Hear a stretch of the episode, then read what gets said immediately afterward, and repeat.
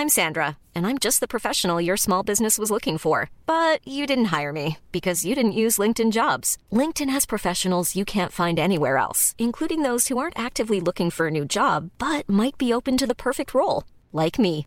In a given month, over 70% of LinkedIn users don't visit other leading job sites. So if you're not looking on LinkedIn, you'll miss out on great candidates like Sandra. Start hiring professionals like a professional. Post your free job on linkedin.com/people today.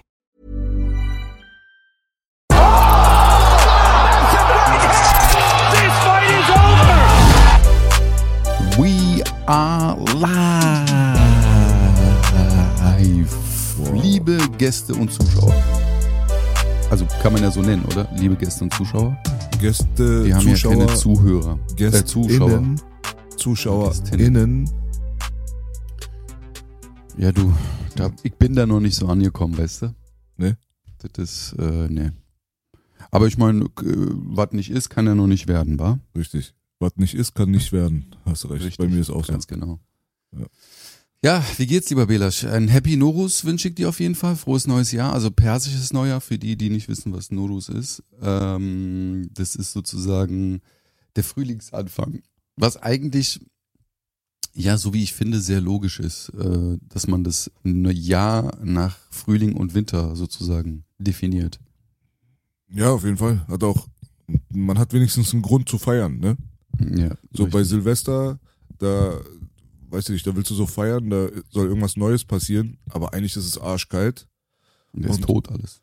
und irgendwelche überdrehten Kanacken zünden wieder irgendwas an und so, Mhm. ne? Und dann gibt's wieder Integrationsdebatten ohne Ende. Da ist mir der 21. März dann doch ein bisschen lieber. Ja, finde ich auch. Man muss aber dazu sagen, dass natürlich diese chaotischen, chaotischen Verhältnisse teilweise auch im Iran dann manchmal stattfinden. Ja, da sind auch viele Jugendliche, geradezu äh, Chorsham Besuri, dieses Feuerspringen, dieser Mittwoch, letzte Mittwoch vom Jahreswechsel. Keine Ahnung, welche Tradition das hat, da kennst du dich wahrscheinlich besser aus, aber ich habe so das Gefühl, das hat was mit Reinwaschung zu tun und so. Ähm, aber da gibt's, geht's auch immer manchmal gut ab. Also ich finde, dass die Menschen im Allgemeinen äh, immer irgendwas suchen, wo sie äh, ne, aus der Reihe tanzen können. Ja, Chausham Besuri habe ich damals auch als Kind auch live immer mitgemacht. Also ich bin ja erst mit sechs Jahren angekommen. Und das war wirklich ein Highlight. Also da haben dann immer die Erwachsenen und so haben dann immer irgendwie, keine Ahnung, Blei oder sowas gehabt, was sie da so geschleudert haben in der Luft und es sah dann voll Optik aus. Das ist so wie hier bei den Deutschen, glaube ich, Bleigießen. Und dann hat man da wirklich ganze Baumstämme dann in ganz enge Gassen gepackt. Und bei uns in der Gasse war es halt auch übertrieben eng. Und bei mir da war irgendwie, keine Ahnung, Armenier Ghetto so. Da waren voll viele Armenier halt, ne? Und die haben alle Breakdance gemacht, hatten Adidas-Klamotten an und so einen Scheiß. So, ich kann mich noch richtig dran erinnern, die hatten alle Afro-Look und so. Und dann war da halt so ein Baumstamm mitten in so einer engen Gasse und überall hat's gebrannt und kleine Kinder wie ich, irgendwie mit drei, vier und so, wurden dann immer an den Arm gehalten und halt immer so rübergehopst von links nach rechts über brennende Baumstämme. Der, der Ursprung ist wahrscheinlich Zoroastrismus, also Sartoscht, unsere alte antike Religion, das war ja auch viel mit ähm, Symboliken in Bezug auf Feueranbetung und so weiter, was jetzt nicht das tatsächliche Feuer an und für sich angeht, dass die Leute sich da hingesetzt haben und eine Flamme angebetet haben, aber das ging schon so ein bisschen deeper. Aber gut, heute geht's um MMA und äh, wenn es um Feuer geht, da muss ich sagen, ja, diese Veranstaltung UFC 286 hatte alles nur nicht Feuer. Ja, da gebe ich dir hundertprozentig recht. Also es gab vereinzelt Kämpfe, äh, die ich fand, die waren sehr geil. Äh, dazu kommen wir bestimmt auch noch gleich. Also auf jeden Fall der Gaethje Visiev Kampf fand ich sehr geil und den, ich weiß nicht, ob du den gesehen hast, den Mohamed Mokaev. Also das war schon, also auch das Ende war schon sehr brutal, sehr stark. Dann fand ich den äh, Janal Ashmus, Kashmus, fand ich ganz gut. Also feuertechnisch, ne? War ja ein böser Knockout. Ähm, ansonsten, gerade bei der Main Card, ja, ja, da stimme ich dir hundertprozentig zu, dass das Feuer im, im, im, im persischen Raum geblieben ist. Wow. Nee, aber ja, das war so schlecht, dass er wieder gut war. Nee, aber ich fand, fand ich auch, also, nee, hat mich nicht geschickt. Also es, ich war mit ein paar Freunden zu Hause bei mir Ähm, da habe ich auch die Prelims mir angeguckt, also jetzt nicht die Early Prelims. Und du weißt ja, dann läuft es so ein bisschen nebenbei, man unterhält sich, bla bla bla. Ähm, aber ich weiß nicht, ob das daran gelegen hat oder ob das einfach nur, wie du sagst, feuerlos war. Keine Ahnung. Aber ich glaube, zweiteres. Ja, also ich habe jetzt vielleicht ein bisschen zu Unrecht die komplette Fightcard gedisst, weil das war wirklich nicht schlecht. Also vor allem die Early Prelims, muss ich dazu sagen, fand ich persönlich am entertainendsten. Das ist das, was sich die meisten Menschen auf der Welt angeguckt haben, mit Sicherheit. Kann ich auch verstehen, ist auch echt eine Menge. Also wenn man sich da alles anguckt, Alter, erstmal Early und dann normale Prelims und dann auch nochmal. Nicht angeguckt, meinst du? Ja? Du hast gesagt angeguckt. Wie? Du meintest, das haben sich die meisten wahrscheinlich auch angeguckt. Nee, du meinst, nicht schon nicht angeguckt, wolltest Nicht. du sagen, ne? Genau, Mhm. genau. Nicht angeguckt. Weil äh, üblicherweise guckt man sich die Hauptkarte an. Vor allem hier in Deutschland ist jetzt die Begeisterung noch nicht so ganz so da, glaube ich, für Leute, die keinen Namen haben. Hier ist immer noch alles sehr namensorientiert, wo es in Amerika vielleicht auch ein bisschen anders ist, weil die auch eine Kultur haben, die ich auch beneide, muss ich dazu sagen. Weil die haben ja genau das, was wir letztes Mal gehabt haben, nämlich eine normale Uhrzeit, wo sie sich das immer reinziehen können, wo wir dann irgendwie um 4 Uhr morgens oder einen Tag später uns meistens irgendwie die Fightcard geben, ist bei den Amerik Amerikanern natürlich so eine Tradition von Zusammenkommen, weil so ein Pay-Per-View halt auch eine Menge Kohle kostet erstens und auf der anderen Seite die äh, Barkultur da auch existiert. Du kannst dir auf der UFC-Seite kannst du dir angucken, zum Beispiel, welche Lokalitäten in deiner Nähe gerade die neueste UFC äh, übertragen. Und dann sitzt du da in so einem amerikanischen Diner, so wie man es halt kennt, so richtig schön. Sieht ja auch cool aus immer bei denen. Da kommen mal ganz viele Leute und gucken sich dann gemeinsam die Fights an, so als wenn hier zum Beispiel jetzt die WM läuft oder so und dann ist da drin die ja. Hölle los halt, ne? Also sowas haben wir halt nicht, ist auch schade. Aber gut, das ist ein Grund mehr nach Amerika zu ziehen. Ja, ich glaube einfach auch aus dem Punkt, den du vorhin gesagt hattest. Also ich habe das ja echt gemerkt, als es, ich weiß gar nicht, ähm, als der Islam gegen äh, Oliveira gekämpft hat, das war in Abu Dhabi oder in Dubai oder so, ne, gewesen? Ich glaube ja. Irgendwie sowas. Und das waren ja auch nach deutscher Zeit geile Zeit. Das hat ja um 18 Uhr haben die Prelims angefangen. Und dann hast du schon wirklich, dann sitzt du da teilweise bis 23 Uhr und wenn du dann mit Freunden da zusammenkommst, Essen machst, gemeinsam, also so ein, so ein, wie nennt man das? Ne, Kann man das Happening oder so ein Zusammenkommen kommen, äh, nennen einfach? Man kommt, setzt Genau. sich zusammen, man hat einen Grund, man quatscht, man isst, dann äh, bei besonderen Kämpfen, einer guckt halt immer irgendwie hin, dann reagiert halt irgendwie einer, die anderen sind mit anderen Sachen beschäftigt und wenn der Kampf geil ist, sagt man, oh geil, pass mal hier auf, guck mal, was hier gerade passiert.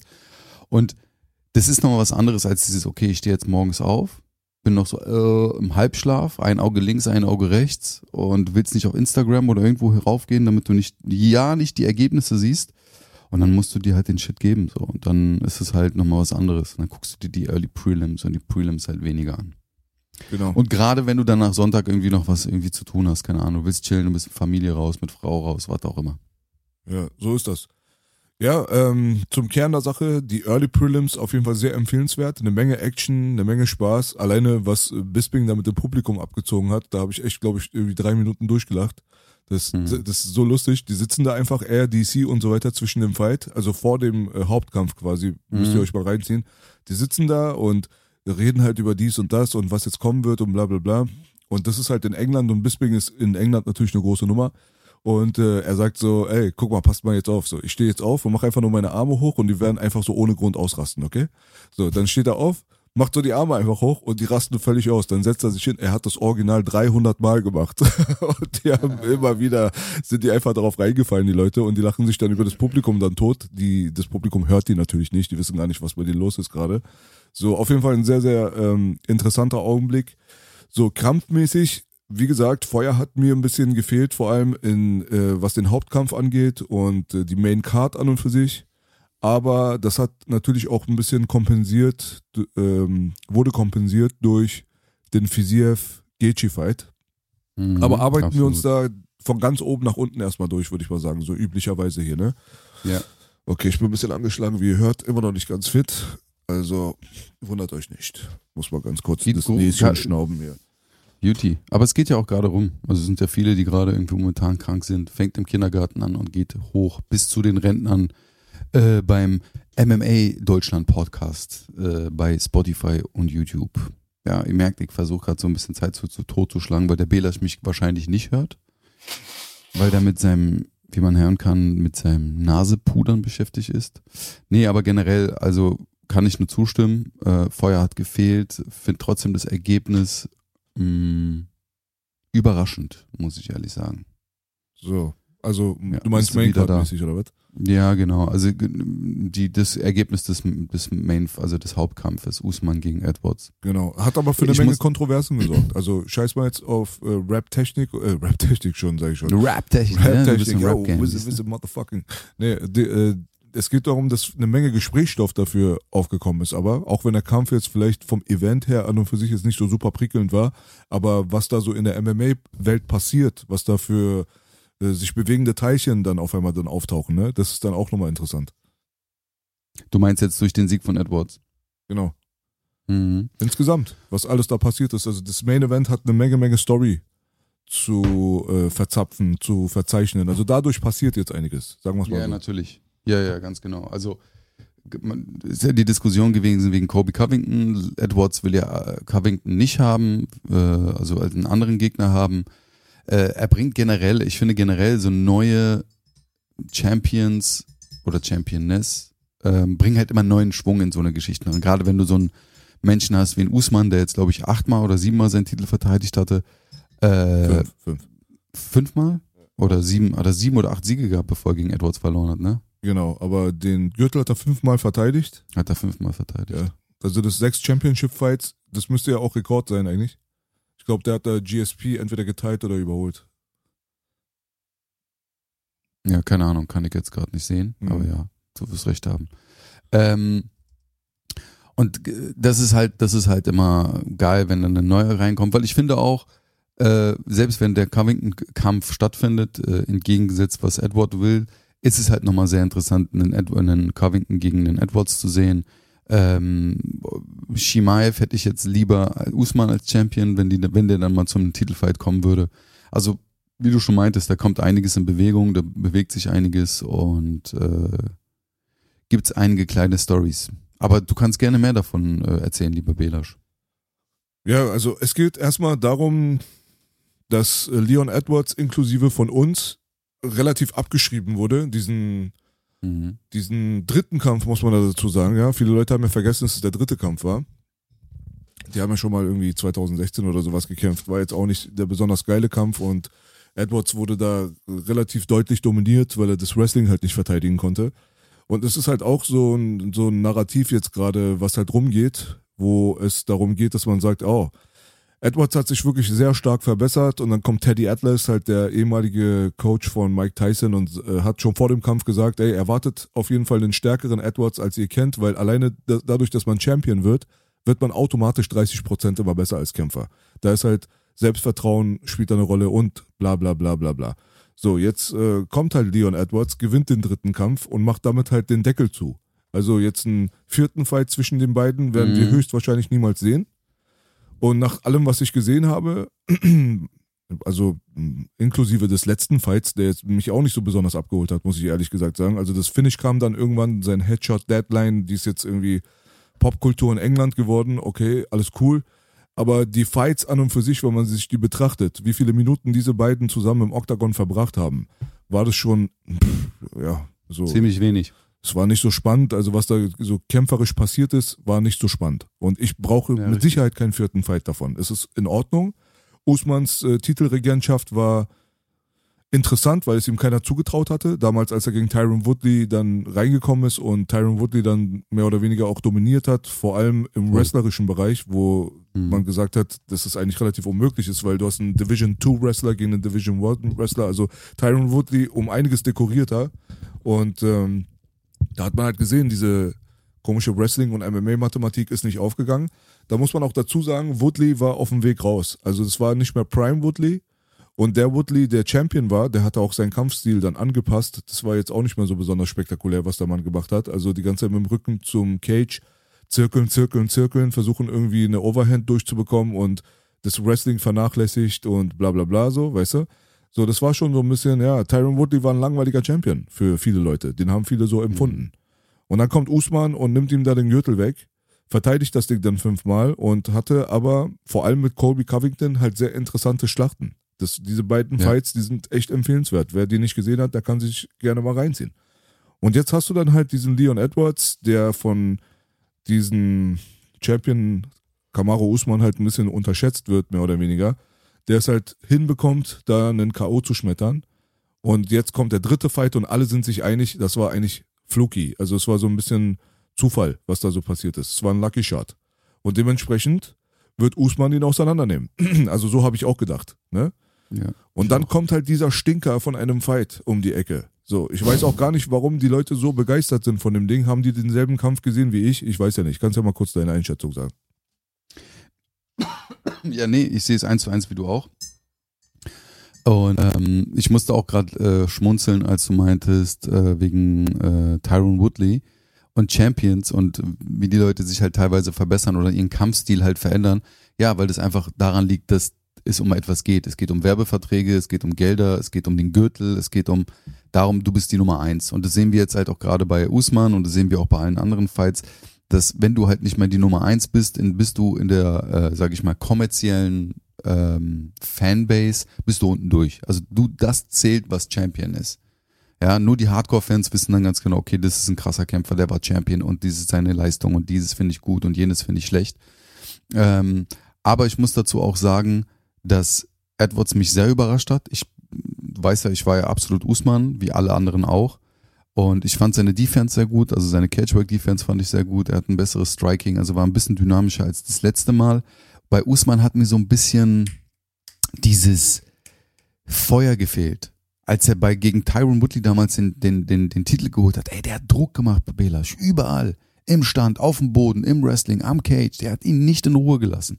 Das hat er so ein bisschen bei dem Fight jetzt auch äh, probiert, hat es aber leider nicht ganz hinbekommen. Aber ich muss auch dazu sagen, da gab es auch so paar illegale Moves von dem lieben Leon.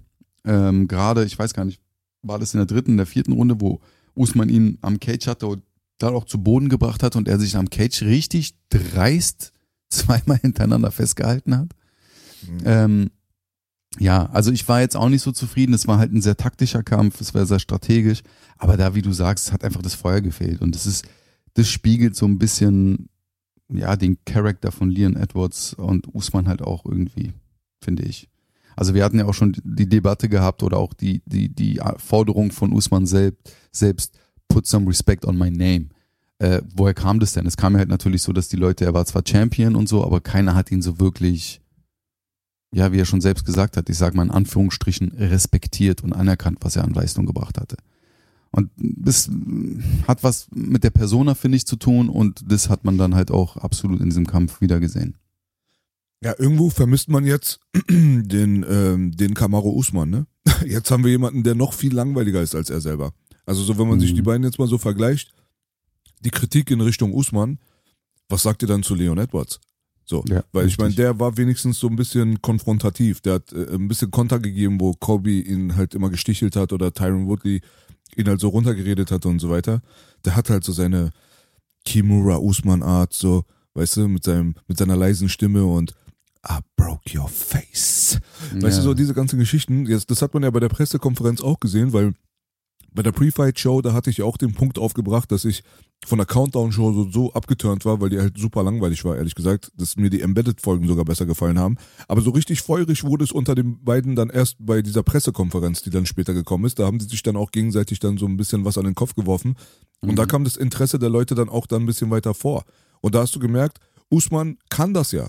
Ja, wenn er jemanden hat, der ihn challenged, er ist jetzt nicht unbedingt derjenige, der offensiv ist, aber wenn da jemand ist, der ihn auf den Sack geht oder im Fall von Leon Edwards, der dann so ein paar Kommentare raushaut, wie du bist aus, auf dem Weg äh, in Richtung Ruhestand und ich habe dir die Tür dazu geöffnet, das triggert den halt. Und dann hat er halt natürlich dann Sachen rausgebracht, wie damals beim zweiten Kampf, dass seine Coaches Edwards halt richtig motivieren mussten, nochmal zur fünften Runde, weil er eingefroren war, mhm. dass er mhm. überhaupt irgendwas auf die Reihe bekommt. Und dann kam dieser, meiner Meinung nach, immer noch Lucky Kick. Ich weiß nicht. Also die meisten Leute aus den Medien und so weiter, die wollen das Ding irgendwie so aufspielen, als wenn es irgendwie voll eingeübt war. So, na klar, alles ist eingeübt, ihr Schlaumeier. Mhm. Also weißt du, du gehst ja irgendwo in, in irgendwo ins Training und drillst und übst Sachen, vor allem Kicks. Das ist jetzt nicht so, weißt du, als wäre ein 720 Grad Tornado Kick gelandet, während der andere jetzt gerade versucht hat, die und die Aktion zu machen. So wie bei Alexa Grasso und bei Shevchenko hast du gesehen, zum Beispiel, da gibt's Footage von genau diesem, von dieser, genau dieser Move. Sequenz, weil man halt gesehen Ja, hat, ja. dass Shevchenko gerne diesen Spinning Backkick zum Körper bringt. Und in dem Augenblick hat man das dann gedrillt, dass wenn es passiert, weil es halt häuf- häufig passiert durch die Gegnerin, dass man in dem Augenblick den Rücken nimmt und dann irgendwas macht. So, okay.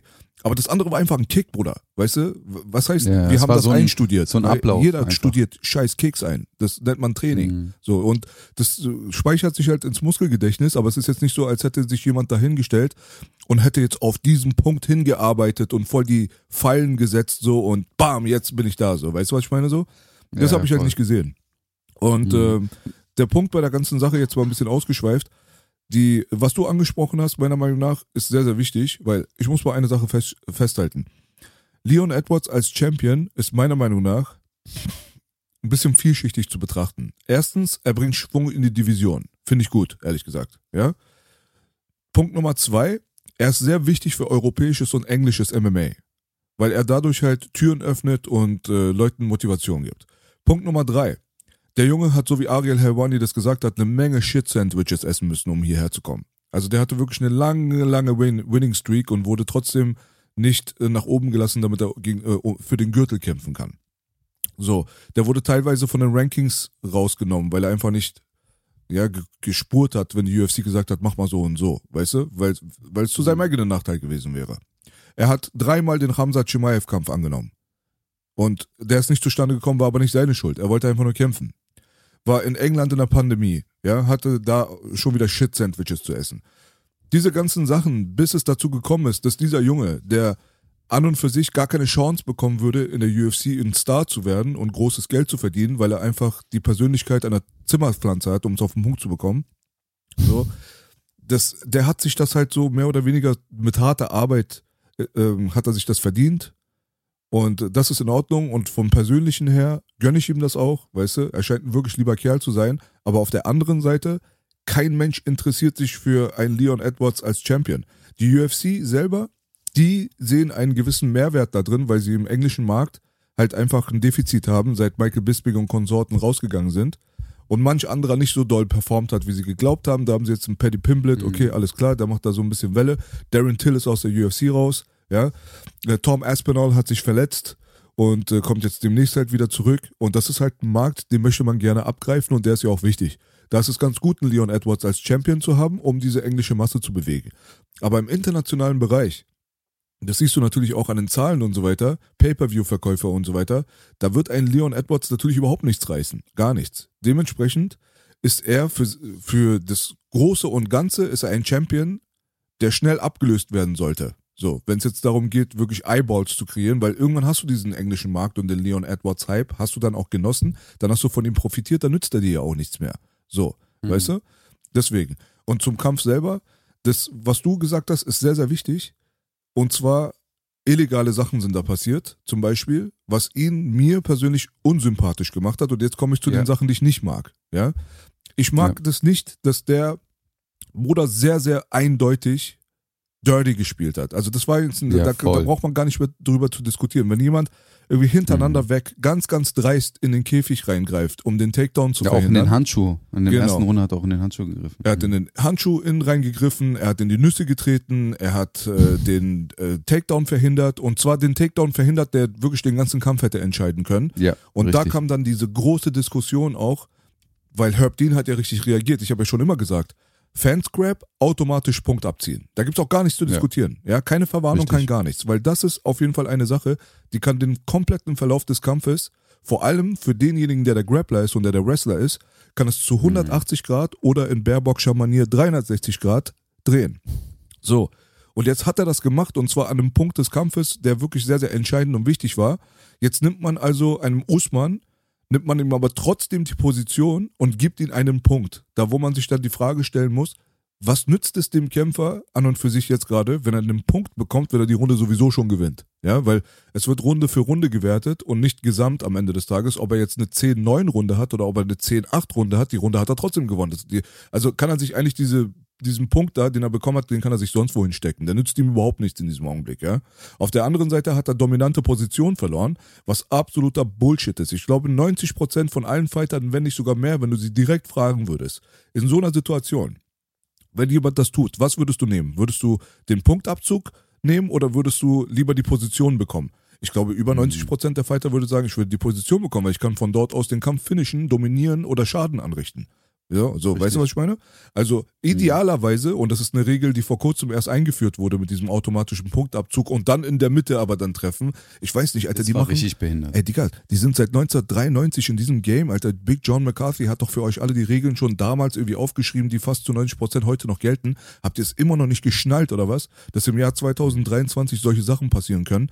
Natürlich, ziehen einen Punkt ab und setz ihn runter und gib dem anderen die dominante Position. Das wäre das, was fair wäre eigentlich.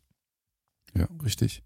Nee, also das verstehe ich auch nicht. Also du gibst ihm den Punkt, was auch sehr gut ist, aber dann lässt du sie halt von aus der Mitte des Cages wieder starten. Also das ist so. Vor allen Dingen, das hätte, wie du gesagt hast, das war auch sofort mein Gedanke, ey, diese Position hätte den Kampf äh, zugunsten von Usman entscheiden können. Und anstatt zu sagen, okay, pass auf, ihr fängt mindest, zumindest an, an der, an der Cage-Position, wo du an den, an den äh, Zaun gegriffen hast. Aber das verstehe ich dann halt auch nicht. Aber ja, das ist, wie es ist.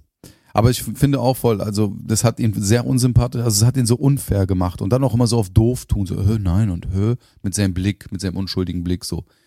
Das fand ich halt auch nicht so cool, aber ja, ich fand es halt auch danach interessant in diesen ganzen Gesprächen, also auch in den Post-Interviews und auch gerade von Dana White zur Veranstaltung, dass dann Kobe äh, genannt wurde sofort, der war ja auch als Ersatz, falls jemand ausfallen sollte, wurde der ja eingeflogen und hat ja auch Gewicht gemacht, dass der da einspringen kann. Ähm, aber das ist, was du auch von meintest, das war für, für mich sofort kam im Sinn, ah, geil, das würde ich auch gerne mal sehen. Das bringt Schwung in die ganze Gewichtsklasse, weil jetzt ein Kobe gegen Usman wieder, weiß ich nicht. Ich weiß, du wärst hundertprozentig dafür gewesen, sozusagen der dritte Kampf. Aber ich finde, das bringt halt, wie du auch schon meintest, eine andere Dynamik mit rein. Aber ja, also der Fight, ja, Ja, also Du hast, Bruder, du, du, du, du, du, du, du hast zu viel Input. Du nimmst mir zu viel raus. Ich kann nicht, du merkst, ich bin sprachlos. Nee, da gibt's auch noch viel, viel mehr. Also, erstens mal, du hast absolut recht. Das war einfach extrem unsympathisch, dass er so getan hat, als hätte er nicht in den Käfig gegriffen. Ich meine, wie blöd bist du denn, ja? Da sind überall Kameras, Bruder. Ist doch kein Privatfight. Es ist doch klar, dass sie die Replay abspielen. Und dann sieht man, dass du einfach ganz dreist nicht nur ein einziges Mal, sondern hintereinander weg einfach in diesen Käfig reingegriffen hast und danach dann so auf Hase machst. Nein, stimmt nicht, habe ich nicht gemacht. Wie, was, wie hast du nicht gemacht, Bruder? Hast du die 6 Millionen Kameras links, rechts und die 15.000 Fans, hast du die jetzt alle nicht mitbekommen? So, was machst du da? Was soll der Scheiß? So, weißt du so? Das ist so Punkt Nummer eins. Aber auf der anderen Seite, auf der anderen Seite muss ich sagen, ich glaube nicht an MMA-Mathematik, aber ich glaube an MMA-Karma. Und ich glaube, dass MMA-Karma einfach wieder zugeschlagen hat, weil das ist Usmans Ding eigentlich normalerweise, ne? Dieses Catch festhalten.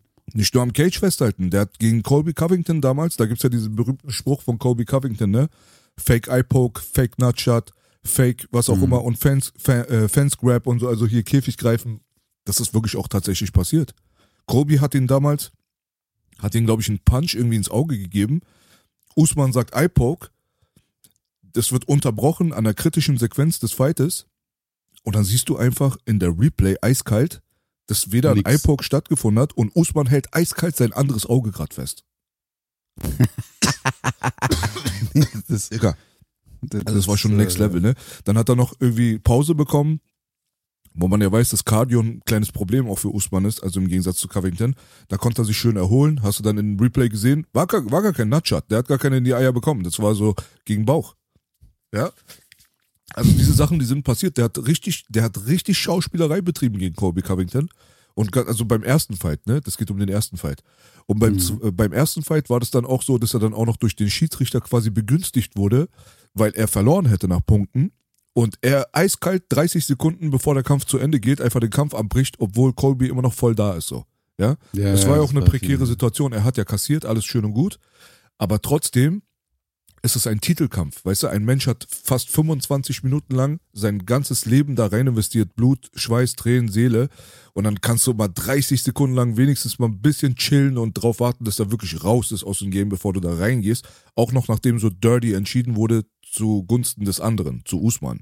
Also, Usman ist kein sauberer Kämpfer. Ist er nicht. Er hat es selber schon an den Tag gebracht. Und das erinnert mich dann auch so ein bisschen, was Karma angeht, an Chris Whiteman. Ja, also was, wenn, weil ich sage, ich glaube an Karma, an MMA-Karma. Ich habe damals zum Beispiel gesehen, wie Chris Whiteman damals, noch ein junger, aufstrebender Typ, noch bevor er den Titel gegen Anderson Silva gewonnen hat, wie er den armen Mark Munoz zum Match geschlagen hat, aber wirklich völlig grundlos. Völlig grundlos. Er hat Mark Munoz wirklich ein sehr guter Fighter, der ist auch danach dann irgendwie raus, ist äh, in Rente gegangen, hat gefühlte 80 Kilo zugenommen und ist nur noch Coach geworden, aber war damals ein sehr guter Middleweight. Chris Whiteman hat ihm auf dem Boden gefühlte 200 Schläge ins Gesicht geschlagen, obwohl Chris, äh, Mark Munoz ohnmächtig war. Jeder hat es gesehen, dass er ohnmächtig war, ja? Und es gibt so Leute, die sind dann edel genug, so in diesem Augenblick zu sagen, weißt du was, ich schlag nicht weiter, auch wenn der Referee gerade so dämlich ist dafür, einfach seinen Job zu machen. So. Mhm. Aber ich merke ja, der ist ohnmächtig, mhm. er ist nicht mehr da. Da muss ich ihn doch nicht ins Gesicht schlagen und immer weiter und immer weiter.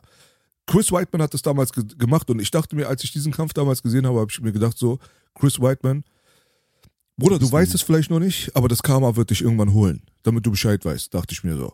Und dann kam kurze Zeit später der Anderson Silva Fight und Anderson Silva bricht dann auf einmal sein Bein, ne, dieses berühmte äh, ja, Gummibein, ja. ne, das kennt man ja. Und dann dachte ich mir, ach du Scheiße. So, jetzt hast du noch was auf deinem Karma-Konto. Dann kam der Kampf gegen Joel Romero. Und da fing an, das Karma dann zurückzuschlagen. Weil da hat er ein Knie aus der Hölle bekommen, was ihn seinen kompletten Schädel gespalten hat. Ja, das war ja richtig, sein Schädel war gespalten, der war offen, der wurde mit weiß, weiß, mhm. weiß, weiß ich nicht wie vielen Stichen zusammengenäht. Ja, also ganz, ganz brutales Ding. Und kurze Zeit später passiert ihm genau das gleiche, was damals Anderson Silva passiert ist. Er bricht sein Bein einfach auf dieselbe Art und Weise. Mhm. So, und solche Sachen habe ich schon öfters im MMA so beobachtet, deswegen ist es keine wissenschaftliche Aussage von mir. Aber in dem Augenblick, wenn ich mir dann Usman jetzt angucke, der eventuell den Kampf verliert, durch, äh, dadurch, dass sein Gegner dreckig ist, dann muss man sich daran erinnern, dass er selber auch dreckig war. Mhm. Du meinst, der liebe MMA-Gott hat da äh, Recht walten lassen. Ja, MMA-Karma, sagen wir mal so. Mhm, ja. Äh, ja, voll. Also, ich finde das, ich weiß nicht, also so als du das gerade auch erzählt hast, dachte ich so, hm, also es gab ja diese Skandalgeschichte mit den äh, Wetten, also der Vermutung von Wettskandal in der, ähm, äh, in der UFC selbst. Ähm, das ist halt so oft, was ich mich frage, wenn so bestimmte Entscheidungen getroffen werden, sind die einfach willkürlich, sind die zufällig oder sind da so bestimmte Dinge einfach gewollt, weil intern irgendwelche Sachen laufen? Weiß man halt auch nicht. Also alleine die Usman-Covington-Geschichte mit dem frühen, Ab frühen Abbruch, ich meine, die werden ja auch gebrieft, die Refs. Das bedeutet, die müssen ja auch wissen, okay, ey, das ist jetzt ein Champions-Fight, äh, da kann man ein bisschen länger gehen als jetzt vielleicht einen normalen Fight, wo man sagt, okay, das ist unnötiger Damage, das könnte man verhindern, das sind Sportler, Leistungssportler, bla bla bla. Aber gerade bei sowas so früh abzubrechen, dann frage ich mich schon, das ist schon sehr auffällig und was steckt da eigentlich wirklich dahinter? Woran liegt's? Ist da System dahinter? Ist da kein System dahinter? Ist es einfach zufällig? Ist da Sympathie dahinter? Sind da politische Interessen da? Das sind ja viele Faktoren, die eine Rolle spielen, weißt du? weil die, ähm, die äh, Organisation, ich weiß gar nicht, welche das jetzt dort war, aber das sind ja meistens immer dann irgendwelche Dachverbände oder irgendwelche äh, Organisationen, die unabhängig, sage ich mal in Anführungsstrichen, von der UFC agieren. Also das ganze Punktesystem, die ganze, das ganze Judging, die, die Refs und so weiter und so fort. Die natürlich dann auch merken, okay, da gibt's auch einige Möglichkeiten und einige Interessenskonflikte, die wir haben, die wir aber auch durchsetzen können. Aber vielleicht bin ich da wieder zu verschwörungstheoretisch und äh, weiche zu weit vom Thema ab. Aber das ist so das, was mir auch dazu einfällt und äh, was mich auch mal gerne einfach interessieren würde, weißt du?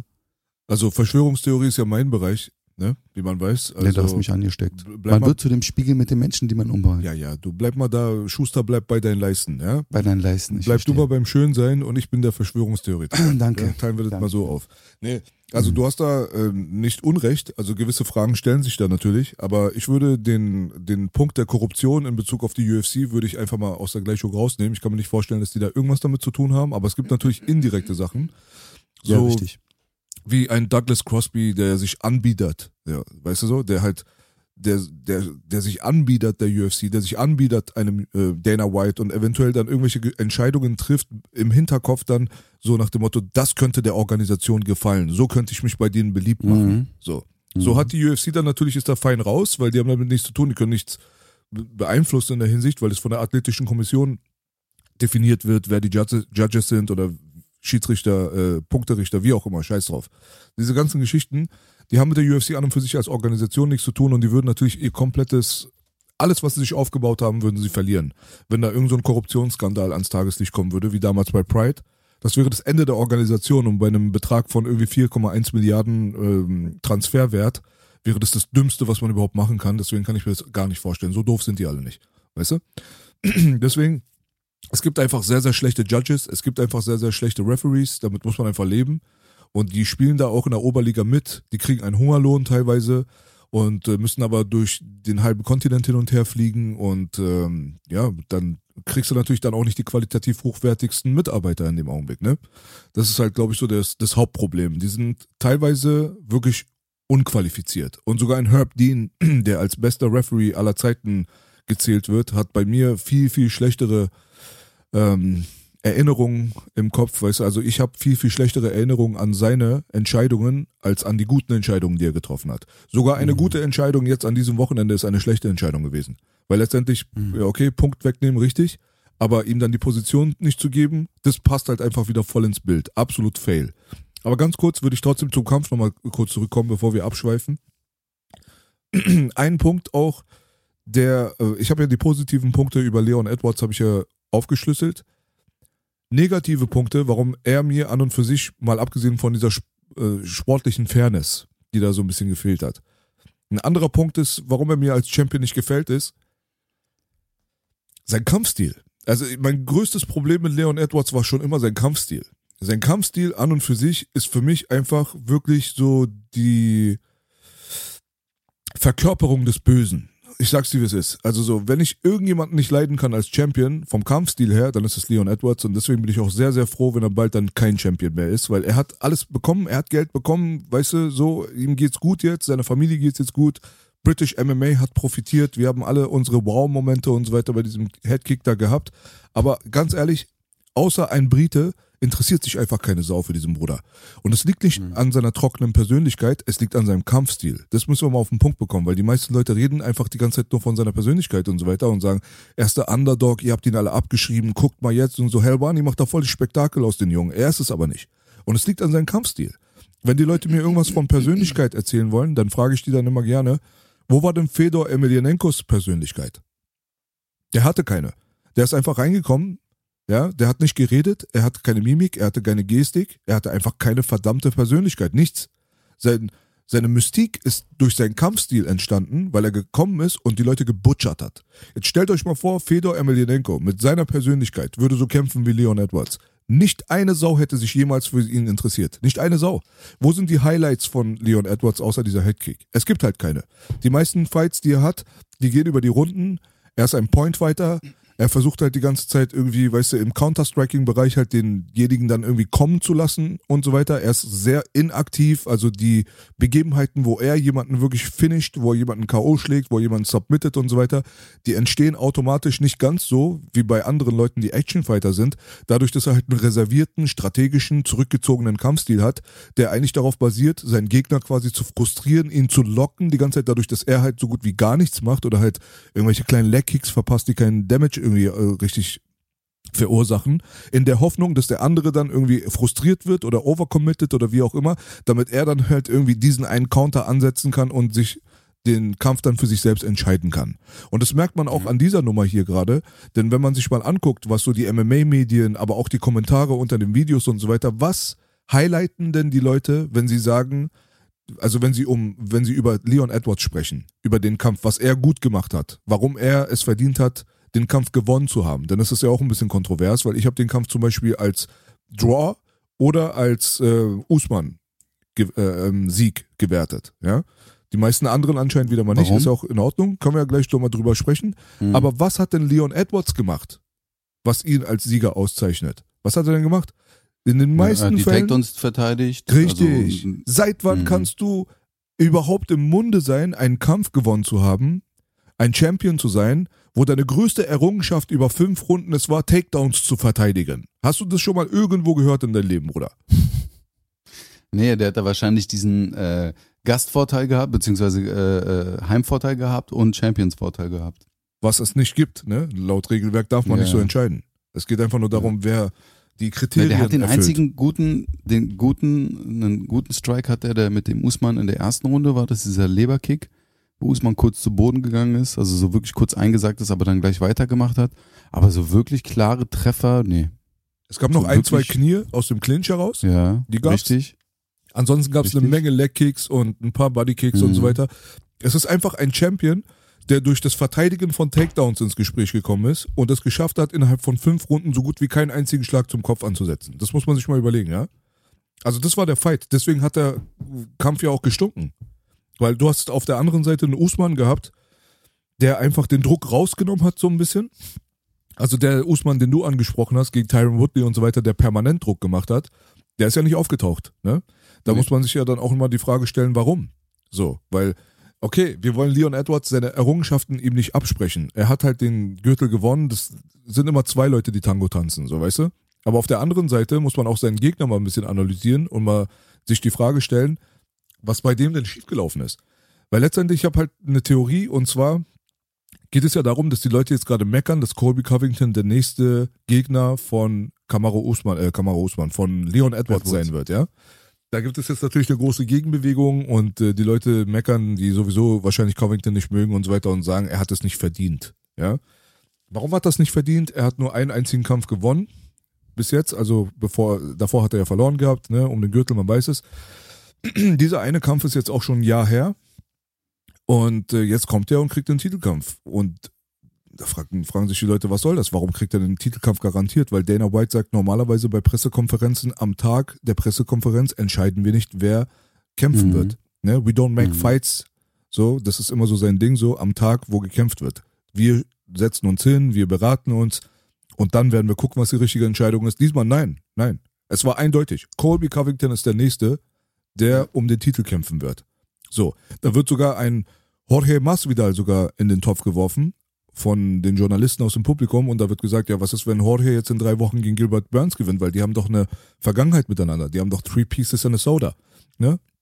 Das berühmte Ding da, wo Leon Edwards mit ein paar Kumpels einfach in England quasi in Richtung Masvidal gelatscht ist, so auf, äh, wir lauern die jetzt so ein bisschen auf, während die Kameras liefen und so. Die hatten wahrscheinlich gar nicht vor, jetzt irgendwie die Fäuste fliegen zu lassen, aber haben halt trotzdem diese Goons gemacht, die sind so ein bisschen auf Gangster, so auf ihn zugekommen, mehrere Leute in deren Heimat. Masvidal ist ein Fremder, weißt du, der ist da alleine und so weiter. Und da muss ich dir ganz ehrlich sagen, kann schon sein, dass dann auch mal so ein paar Backpfeifen fliegen oder ein paar Fäuste oder ein paar Ja. Pieces in a Soda. Und diese Vergangenheit, die existiert, da wo die Leute dann sagen, das wäre doch wirtschaftlich gesehen, marketingtechnisch gesehen und so weiter, wäre das doch der Money Fight.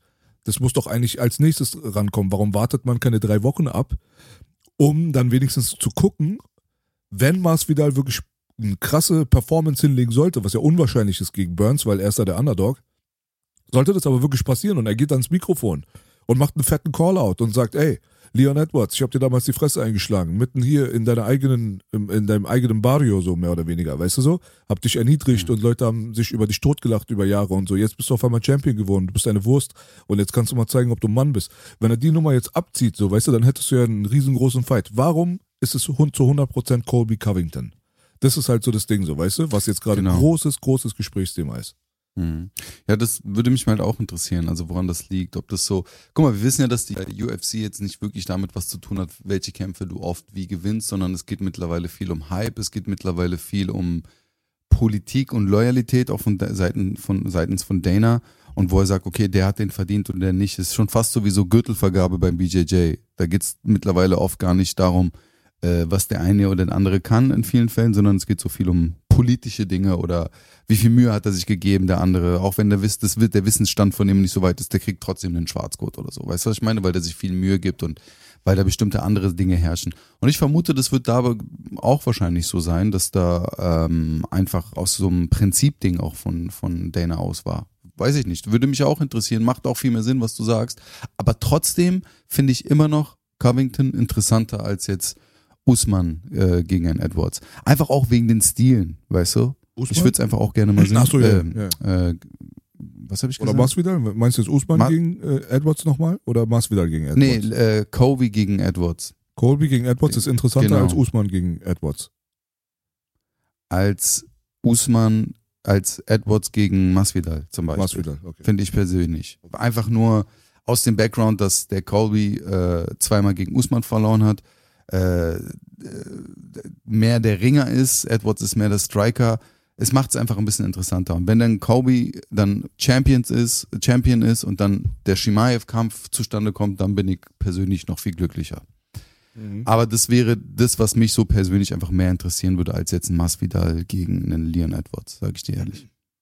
Okay, ich würde die Sache gerne ganz kurz ein bisschen aufrollen und ein bisschen in die Vergangenheit gehen. Und zwar, wir haben einen Usman gesehen, der nicht mehr er selber war. So. Das hat man aber in letzter Zeit sowieso schon beobachtet, dass da so ein bisschen die Kurve runtergeht. Da war die Vermutung natürlich, dass er sein Camp gewechselt hat zu Trevor Whitman und Trevor, Trevor Whitman ist dafür bekannt, der ist ja auch der Coach von Justin Gaethje. Gaethje, ja. Der ist ja dafür bekannt, dass er im Gegensatz zu Henry Hoft und so weiter, dass er eher konservativen Kampfstil lehrt. Also so, dass man so ein bisschen zurückhaltender kämpft. So. Also er bremst den Fighter mehr, anstatt dass er ihn befeuert. Also wenn du so ein feuriger Kämpfer sein willst, willst, der aus der konservativen Zone rauskommt und mehr Action gibt, dann gehst du ja nicht zu Trevor Whitman, ne?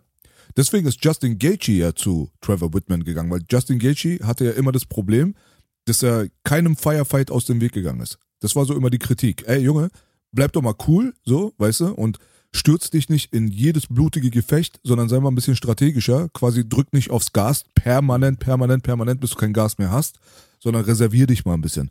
Deswegen Was er, war, by the way, am Wochenende gut gemacht hat. Richtig. Und seit er bei Trevor Whitman ist, macht er das auch. Und seitdem läuft es auch viel, viel besser für Justin Gaethjes Karriere, auch für seine eigene fucking Gesundheit. Weil er einfach nicht die ganze Zeit in diesen unnötigen Firefights ist, wo einfach zwei Leute verbrennen. Egal wer gewinnt oder verliert, es verlieren beide irgendwo. Gesundheitlich so, weißt du so? Und dann hast du aber einen Kamaro Usman, wo es halt nicht so gut passt, weil er halt dieser Pressure Fighter ist und er braucht diesen Druck. So. Deswegen hat man die, den Verdacht schon vor dem Kampf gehabt, dass Trevor Whitmans Art, Kamaro Usman umzukrempeln, vielleicht kontraproduktiv für seinen Kampfstil sein könnte in der, in der Zukunft. So. Jetzt haben wir den Zustand, dass Usman kommt. Seit welchem Kampf trainiert er bei ihm, weißt du das? Ja, der ist schon seit drei, vier Kämpfen oder so ist er schon drüben, glaube ich, soweit ich weiß. Also seit drei, vier Gegnern. Also bei Masvidal war es auf jeden Fall, daran kann ich mich erinnern. Genau. Wo er genau. da den Masvidal mit der Rechten erwischt hat. Wann genau weiß ich nicht, aber das ist schon so ein bisschen her. So, und er ist auch ein bisschen konservativer geworden, muss man dazu sagen. Und dieses Masvidal-Ding, das würde ich nicht überschätzen. Er hat ihn halt getroffen, okay, ja, gut. Ja, war ja, ich weiß, was so, du meinst. du? Ja, ja. Egal, schwamm drüber. Aber es geht jetzt darum, warum kommt ein Kobe Covington innerhalb eines Tages, also wirklich ein Tag Notice, kommt der auf einmal irgendwo nach England geflogen aus Amerika, was ja nicht gerade um die Ecke liegt, ne? So. Wo er gerade auf einer Party war, wo er selbst erzählt hat. Ja, ja, genau. Er hat wieder im Schlafzimmer sein Cardio geübt, bestimmt. Ja? nee, irgendwie mit Trump irgendwas. ja, nee, das, er sagt ja immer so, er ist der Cardio King, weil er im Schlafzimmer immer übt und so. Ja. So. ähm, er kommt jetzt nach England. Short Notice. Ein Tag. Muss an einem Tag 18 Pfund cutten, meine Damen und Herren. Ja? So, muss man sich mal überlegen. Zieht es durch, macht Championship-Gewicht. Sieht aus wie eine fucking Leiche. So. Weißt du? Das ist doch nicht ohne Grund. Das macht ja. die UFC doch nicht ohne Grund. Warum sollten die das machen? Mal abgesehen davon, dass bestimmt jeder andere diesem Himmelfahrtskommando abgelehnt hat. Bestimmt, die haben bestimmt nicht nur Covington gefragt, aber er war halt wahrscheinlich einfach crazy genug oder wie er sagen würde, professionell genug zu sagen, ey, weißt du was, das mache ich. Okay. Aber es muss doch einen Verdacht geben. Es muss doch einen Verdacht geben, dass irgendeiner von den Hauptkämpfern eventuell ausfallen könnte. Wenigstens dieses könnte. Muss doch da sein. Und dann haben die Leute natürlich Usmans Knie gezeigt nach den Weigh-Ins. Und er ist ja dafür bekannt, schon große Knieprobleme in der, in der Vergangenheit gehabt zu haben. Und so gab es den Verdacht, dass ein vor allem Usman eventuell nicht antreten wird. Aufgrund seiner Knie. Er hat auch Schulterprobleme, wie auch immer. So. Deswegen kann ich mir gut vorstellen, dass die Leute Angst gehabt haben, dass dieser Kampf in, äh, in also dass der flach fällt. Einem mhm. Covington gesagt haben, weißt du was? Nimm mal dieses Himmelfahrtskommando auf dich, weil das ist wirklich, jeder, der sich ein bisschen auskennt, der weiß ganz genau, innerhalb von 24 Stunden 18 äh, Pfund zu cutten, ist einfach mörderisch für den Körper. Das ist nicht gesund, Mann. Weißt du so?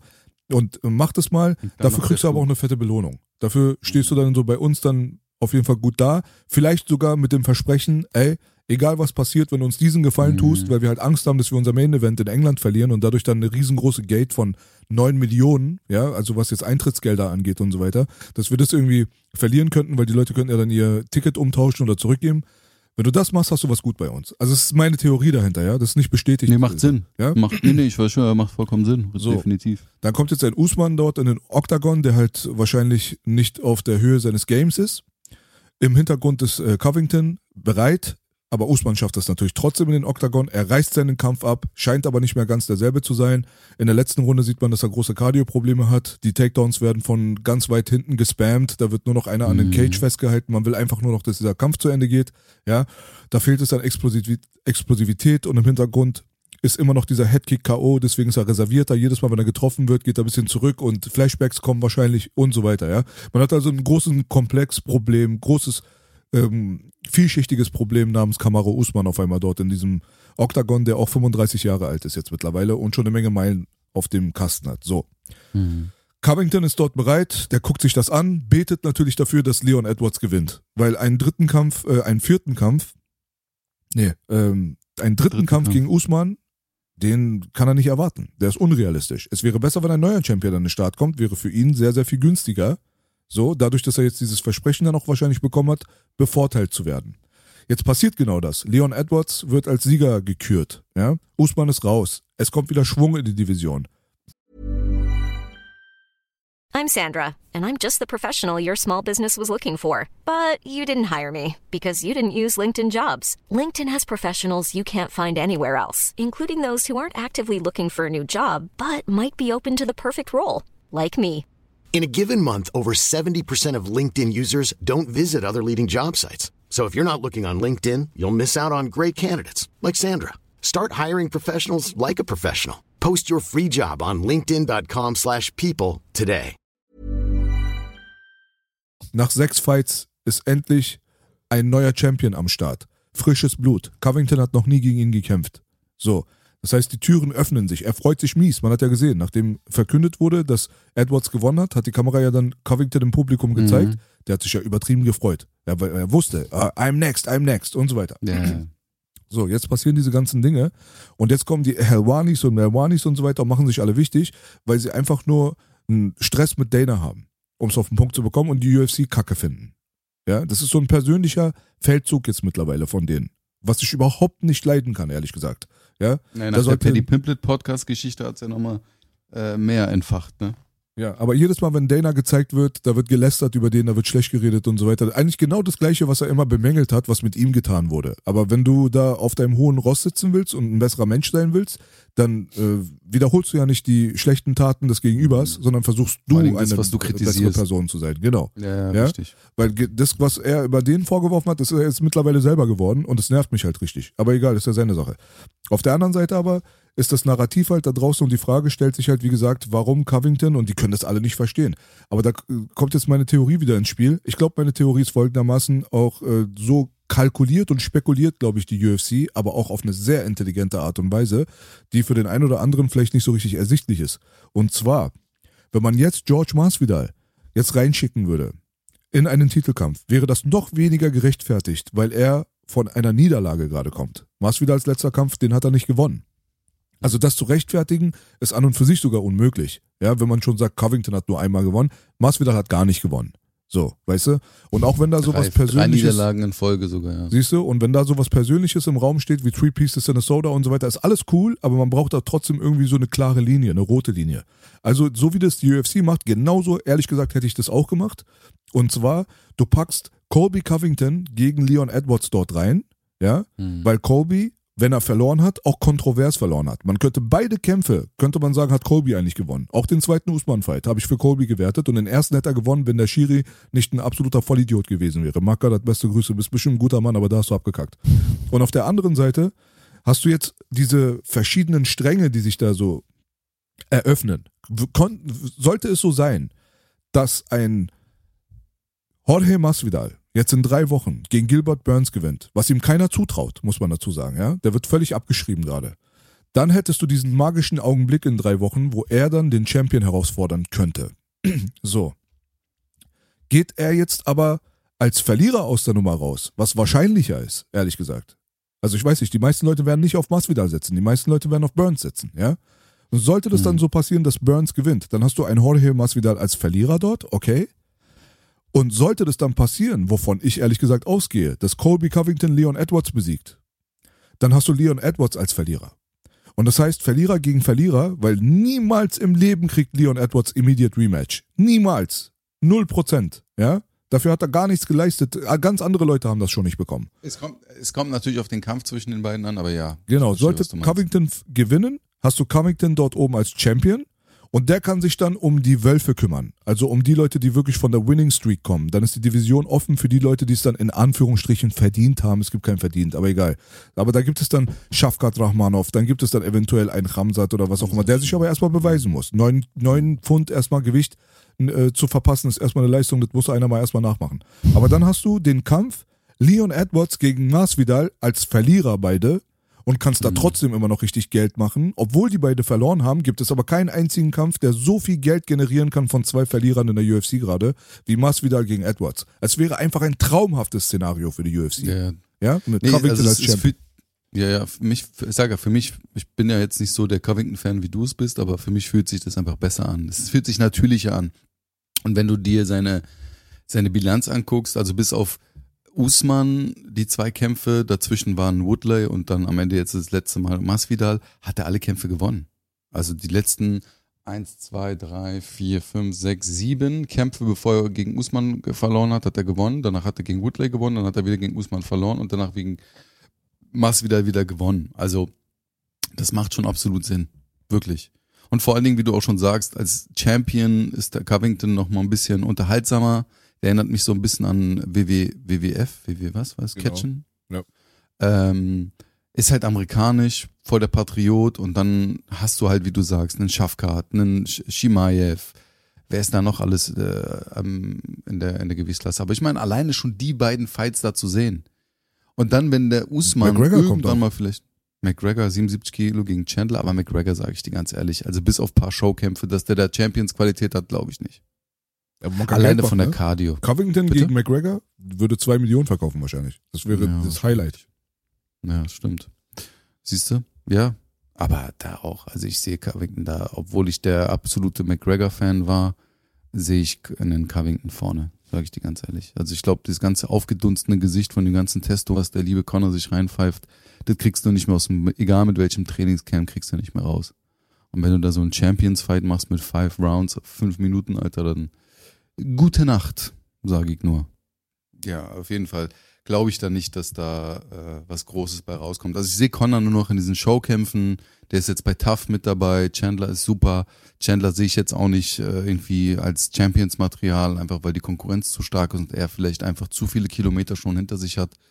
Ähm, aber machen diese Fights unterhalten, diese Fights sind cool, diese Fights sind gut zu sehen, aber wenn wir jetzt rein sportlich sehen, athletisch sehen, die ersten Top 2, da sehe ich den halt leider nicht. Aber es ist ein äh, interessantes, wäre ein inter- interessantes Matchup, definitiv. Ja, ich meine, die, die Leute meckern einfach ohne nachzudenken, weil es gibt halt außer Kobe Covington gibt es eigentlich niemanden, der wirklich auch in Frage kommt, ganz ehrlich mal, weil wenn du dir mal Welterweight anguckst, ja, also ein Ramsat kannst du nicht irgendwo reinpacken, geht einfach nicht. Jemand, der neun Pfund Gewicht verpasst, der muss mindestens zwei Kämpfe machen und Gewicht halten, damit du ihn um den Gürtel überhaupt äh, ranlässt, weil ansonsten ist er einfach so, der ist einfach zu riskant. Und Covington hat auch recht, er hat, äh, er hat einfach aus der Sache eine Masrada gemacht, ganz ehrlich. Also du kommst ja nicht mit einem Pfund, zwei Pfund, du kommst mit neun Pfund extra auf die Waage und sagst danach, dass es dir scheißegal ist. Das heißt, du hast deine Professionalität, hast du selbst begraben. So, und das ist halt ganz wichtig, weil du kannst mit so jemandem als Champion kannst du nicht umgehen. Stell dir vor, der äh, verpasst das Championship-Gewicht. Weißt du, was das bedeutet? Automatisch ist sein Gürtel weg, ne? Sogar wenn er den Kampf danach gewinnt, ist er nicht mehr der Champion. Sowas kann eine Organisation nicht gebrauchen. Das war ja bei Oliveira auch so. Ja, das ist halt völliger Bullshit. Und bei Oliveira ging es um ein halbes, ein halbes Pfund, ein halbes Pfund, wo viele Leute auch noch gesagt haben, dass die Waage kaputt war, weil andere Leute auch diese Probleme gehabt haben, ne? Und da ging das sogar schon in diese Bereiche runter. Deswegen, Ramsat Chimay, streich ihn bitte mal, Bruder. Ich will gar nichts mehr über diesen Jungen hören. Wenn der irgendwie zum Middleweight geht, Er ist Platz du, drei, er ist Platz drei bei Welterweight. ja, mal vergessen. überlegen. Wenn der zum Middleweight hochgeht und keine Probleme hat, da ist er gefährlich. Oder er beweist sich, macht zwei Kämpfe, hält Gewicht, macht am besten Championship-Gewicht, nicht mit dem Pfund extra. Einfach als Zeichen dafür, dass ihm doch nicht alles scheißegal ist. Da könnte man ja darüber reden. Auf der anderen Seite. Aber meinst du, das hatte, sorry, aber meinst du, das hatte nichts mit dem Gewicht?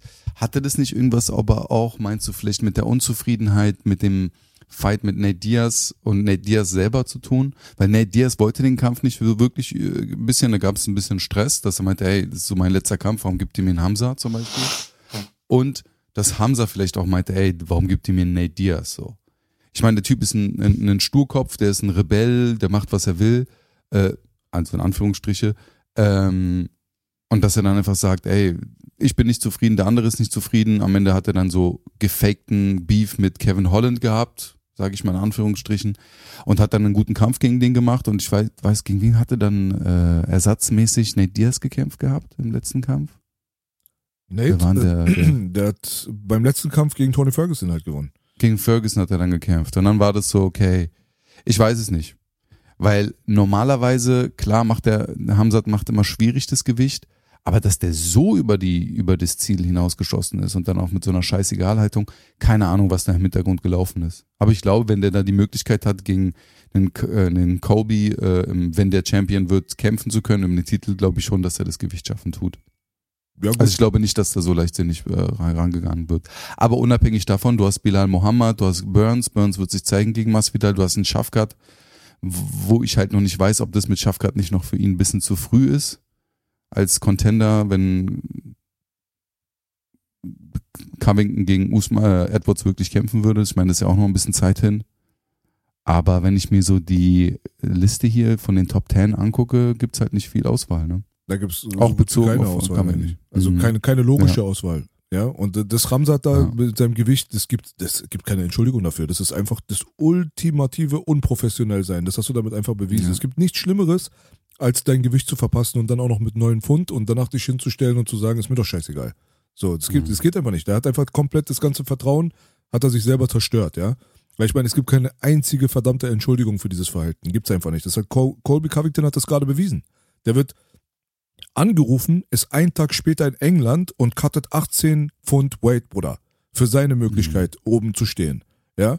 Der andere hat die Chance gegen einen der größten Stars der ganzen UFC-Geschichte. Da willst du mir sagen, da fehlt dir deine Motivation gegen Nate Diaz? Nate Diaz hängt mit Dr. Dre und Cypress Hill rum, Bruder. Der Typ ist ein Megastar da drüben. Verstehst du, was ich meine? Also der ist Top 3 berühmteste Fighter in der UFC zu der damaligen Zeit wahrscheinlich gewesen. Ne? Mhm.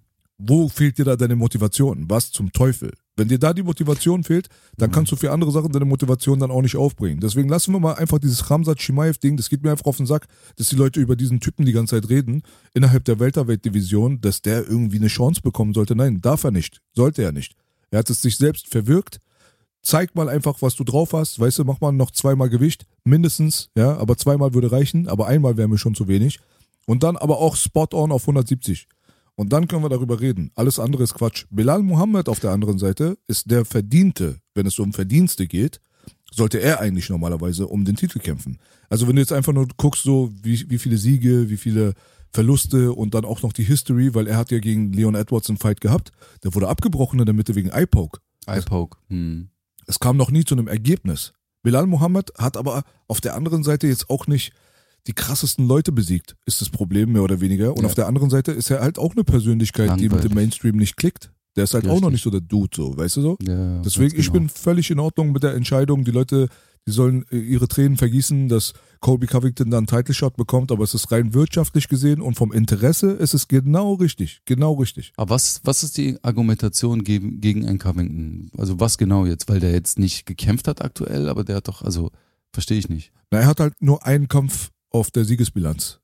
Mir ist doch scheißegal. Ja, sagst du und ich. Aber andere Leute heulen sich da einen weg gerade. Und fragen, da fragt man sich, was ist eure Alternative? Ja, eben. Ja. Richtig.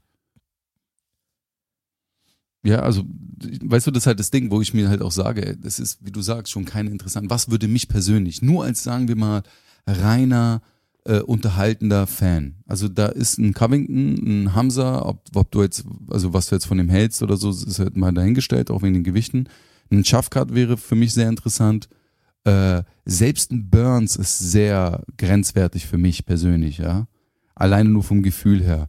Aber weißt du, das ist halt das Ding. Das ist, wenn du in den Top 5 bist, sagen wir mal jetzt, ja, Top 5, Top 6, zählt es meines Erachtens nur noch, wer ist interessant, wer könnte interessant werden und was interessiert sozusagen die Fanbase. Deswegen, ja, bin ich da auch der Meinung, dass Covington schon die richtige Entscheidung ist als nächster. Gegen wen wollte Ja. Edwards nochmal? Der hat doch auf der Pressekonferenz gesagt, dass er erstmal nicht gegen Covington kämpfen will, sondern welcher war sein Wunschgegner nochmal gewesen? Der hat auch irgendjemanden vorgeschlagen. Weißt du das? Wirklich kein Disrespect, Bruder, aber ich habe mir nichts angeguckt. Auch bei MMA Hour habe ich mir Leon Edwards äh, sein Interview nicht reingezogen. Ja, ich schwöre dir, ich hab, sage dir ganz ehrlich, ich habe es wirklich probiert. Ich habe es wirklich probiert, aber ich dachte, nee, sorry, kann ich nicht. Also erstens sein, sein, sein, wie er redet, dann sein extremer Akzent und er ist einfach einschlafend. Also, nee, kannte ich auch nicht, sage ich dir ganz ehrlich. Ja, da kommt ja auch nichts raus. Da kommt ja auch keine Information, die nützlich ist. Ja, Nichts, null, Richtig. gar nicht. ja. Das Einzige, Richtig. was da passiert, ist halt so ein bisschen, ja, du bist der Champion jetzt, Leon, und du wirst von der UFC disrespected. Du wurdest irgendwie deine ganze Karriere lang disrespected und jetzt, wo du Champion bist, wirst du auch disrespected, dadurch, dass du dir nicht deinen eigenen Gegner aussuchen kannst. Ey, Newsflash, Motherfuckers. Keiner von denen konnte sich jemals deine, Kar- seinen nächsten Gegner aussuchen. Keiner von den Champions. Du kannst nur ein super dominanter Champion sein wie John Jones und dann kannst du da was in den Raum werfen, was aber für alle Beteiligten dann auch Sinn macht. Wenn John Jones jetzt um die Ecke kommen würde und sagen würde, ey, ich möchte jetzt aber gegen Hans-Peter kämpfen, weil ich bin der Champion. Auch dann würden die sagen, Junge, hast du eine Macke? Wie jetzt? Du bist der Champion. Wenn John Jones aber sagen würde, ich habe eine Rivalität mit dem und den, da ist mal dies und das vorgefallen. Wir haben die und die History. Und ich äußere jetzt meinen Wunsch und mein Wunsch ist auch konform so quasi der Linie der Company. Natürlich wird es dann auch dann berücksichtigt, was der Champion sagt, aber der Champion kann doch nicht alleine einfach entscheiden, gegen wen er als nächstes kämpft. Und das wollen die jetzt so gerade so den Leuten so unterjubeln, so, dass sie sagen, ja, der wird so disrespected, er ist der einzige Champion, der nicht sagen darf, gegen wen er kämpfen will. So, weißt du? Das sind nun mal die logischsten Optionen, sind einfach Colby Covington, George Masvidal, und dann kommt im sportlichen Sinne ein Bilal Mohammed. Aber ey, wenn du jetzt die UFC wärst und du würdest irgendwie durch George Masvidal und durch ähm, Colby Covington, würdest du sagen, ich mal mit diesen beiden Fights irgendwie, keine Ahnung, drei Milliarden Dollar generieren. Und mit dem Bilal Mohammed Fight würdest du 3,50 Euro generieren. Was würdest du denn machen? 3,50 Mark bitte, ja? So, Nee. weißt du? Richtig. Nee, Bullshit, alles Bullshit für mich Ja. gerade. Aber wird sich zeigen. Also ich bin gespannt, wie sich entwickelt. Ich wäre auch für den Covington, aber mal gucken. Ja, ja, das wird passieren. Äh, ja. So, würde ja, hast du noch was? Nee, also als Fall? Überleitung jetzt nochmal, was die Welterweight-Division angeht, um das zu einem Abschluss zu bekommen. Obwohl, ich weiß gar nicht, ob das Welter ist oder Lightweight. Aber Was eine denn? Sache ist passiert, die ist so prickelnd, dass einfach niemand darüber redet. Kennst du sowas? Es ist so prickelnd, es ist so explosiv, dass einfach niemand darüber redet. Warte, Ja? lass mich kurz überlegen, was du meinen könntest. Keine Ahnung. Okay. Es wurde von Seiten des Trainerstabes mittlerweile von dem Podcast auch von Kenny Florian und John Anik, ja? Der gute John Anik, man kennt ihn ja, er ist ja mittlerweile die Nummer zwei fast schon. Wenn Dana White nicht zur Pressekonferenz kommt, dann sitzt John Anik da vorne. Er ist jetzt kein Niemand, okay? Der ist nicht nur ein Kommentator, sondern der ist schon ganz tief drin in dieser UFC-Geschichte. Wurde tatsächlich fast schon bestätigt, dass Rabib aus dem Ruhestand zurückkommen wird. Er hat seinen Nein. Trainerjob aufgegeben, weil er sich wieder auf den Kampf vorbereitet und zwar gegen George St. Pierre. Das sind keine so Billiggerüchte aus der Hartz-IV-Küche, sondern das sind wirklich tatsächliche Sachen, die aus den tiefsten Kernen der UFC Inside-Geschichte gerade kommen, inklusive, wie gesagt, den Leuten, die ich genannt habe, aber auch Richtung Trainerstab von George St. Pierre. Wurden da schon Sachen gesagt, die darauf hindeuten, dass das endlich ein realistischer Zustand sein könnte. Das ist doch unglaublich krass, ne? Dass keine Sau darüber redet gerade. GSP gegen Jawohl. Khabib wird gerade einfach im Hintergrund gerade äh, wird gerade abgewickelt. Das wird gerade eingetütet. Und da ist es sicher? Ich bin sicher, 100 Prozent. Ich bin nicht sicher, dass der Kampf stattfinden wird, aber ich wo, bin ist- sicher. Wo sind deine Quellen, deine Quellen? Meine Quellen sind, wie gesagt, John Anik, Kenny Florian und der Trainerstab von GSP, also Firas Sahabi und so weiter. Ja. Die Ja. haben so ein bisschen durchschimmern lassen, ja. Auf jeden Fall. Und es scheint auf jeden Fall sehr viel mehr zu sein als ein billiges kleines Gerüchtlein, ne? ja das wäre krass, Alter. Einmaliger Das Fight einfach, um den Pound for Pound Motherfucker zu ermitteln. Das wäre krass. Also, man ja, kann sich freuen. Richtig geiler Kampf. Ja, voll, voll. Heißt nicht, dass es passiert, bitte nagelt mich nicht fest. Ich bringe euch einfach nur die Insider-Gerüchte Ja, gerade. Es ist immer noch ein Gerücht, aber es ist wirklich ein sehr, sehr gefestigtes Gerücht. Das steht auf einem guten Fundament gerade. Solange nichts unterschrieben ist, kann alles passieren. Richtig, Und so selbst ist da es. kann eine Sache noch passieren. Aber ja, geil, sollte man im Auge behalten. Definitiv. Korrekt. So, mal nebenbei und dann weiter im Programm. Wenn wir jetzt schon bei der äh, Lightweight Division sind, äh, dann könnten wir ja auch über den Kampf reden. Gaethje gegen Fiziev. Also, Zu Recht Fight of the Night, oder? ja, ja, ja, ja. Ich musste sehr schweren Herzens diese Entscheidung hinnehmen. Ich fand, es war ein also brutaler Kampf von Runde 1 bis zur dritten Runde. Äh, am Ende in der dritten Runde hat der Gaethje nochmal gewackelt zu Anfang der dritten Runde. Da hat der Fiziev leider nicht nachgesetzt. Aber was mir aufgefallen ist, Belasch, ist, also der Größen- und der Massenunterschied war schon enorm. Hattest du nicht den Eindruck auch, dass Gaethje irgendwie größer und massiver war als der Fiziev? Äh, Massiver auf gar keinen Fall. Fisiev sah aus wie ein Lego-Baustein. Der Bruder war schon fast eckig vor Muskulatur. Also Nee, aber man hat es war einfach so, mehr. Man hat Seitenmuskulatur gesehen, so, die hat so richtig rausgepoppt. Das war nicht mehr normal. Sein Lat, sein Matt, also die Schultern und so weiter. Ja, das war so. Maximum Aber Muskel. trotzdem, richtig, aber trotzdem war Gaethje so ein bisschen massiver irgendwie, größer. Größer auf jeden Fall. Gaethje ist auf jeden Fall größer. Ja. Und ich hatte so den Eindruck, so alles so ein bisschen. Der andere, der Fiziev, sehr kompakt, klein, kompakt, brutal, explosiv. Also gar keine Frage.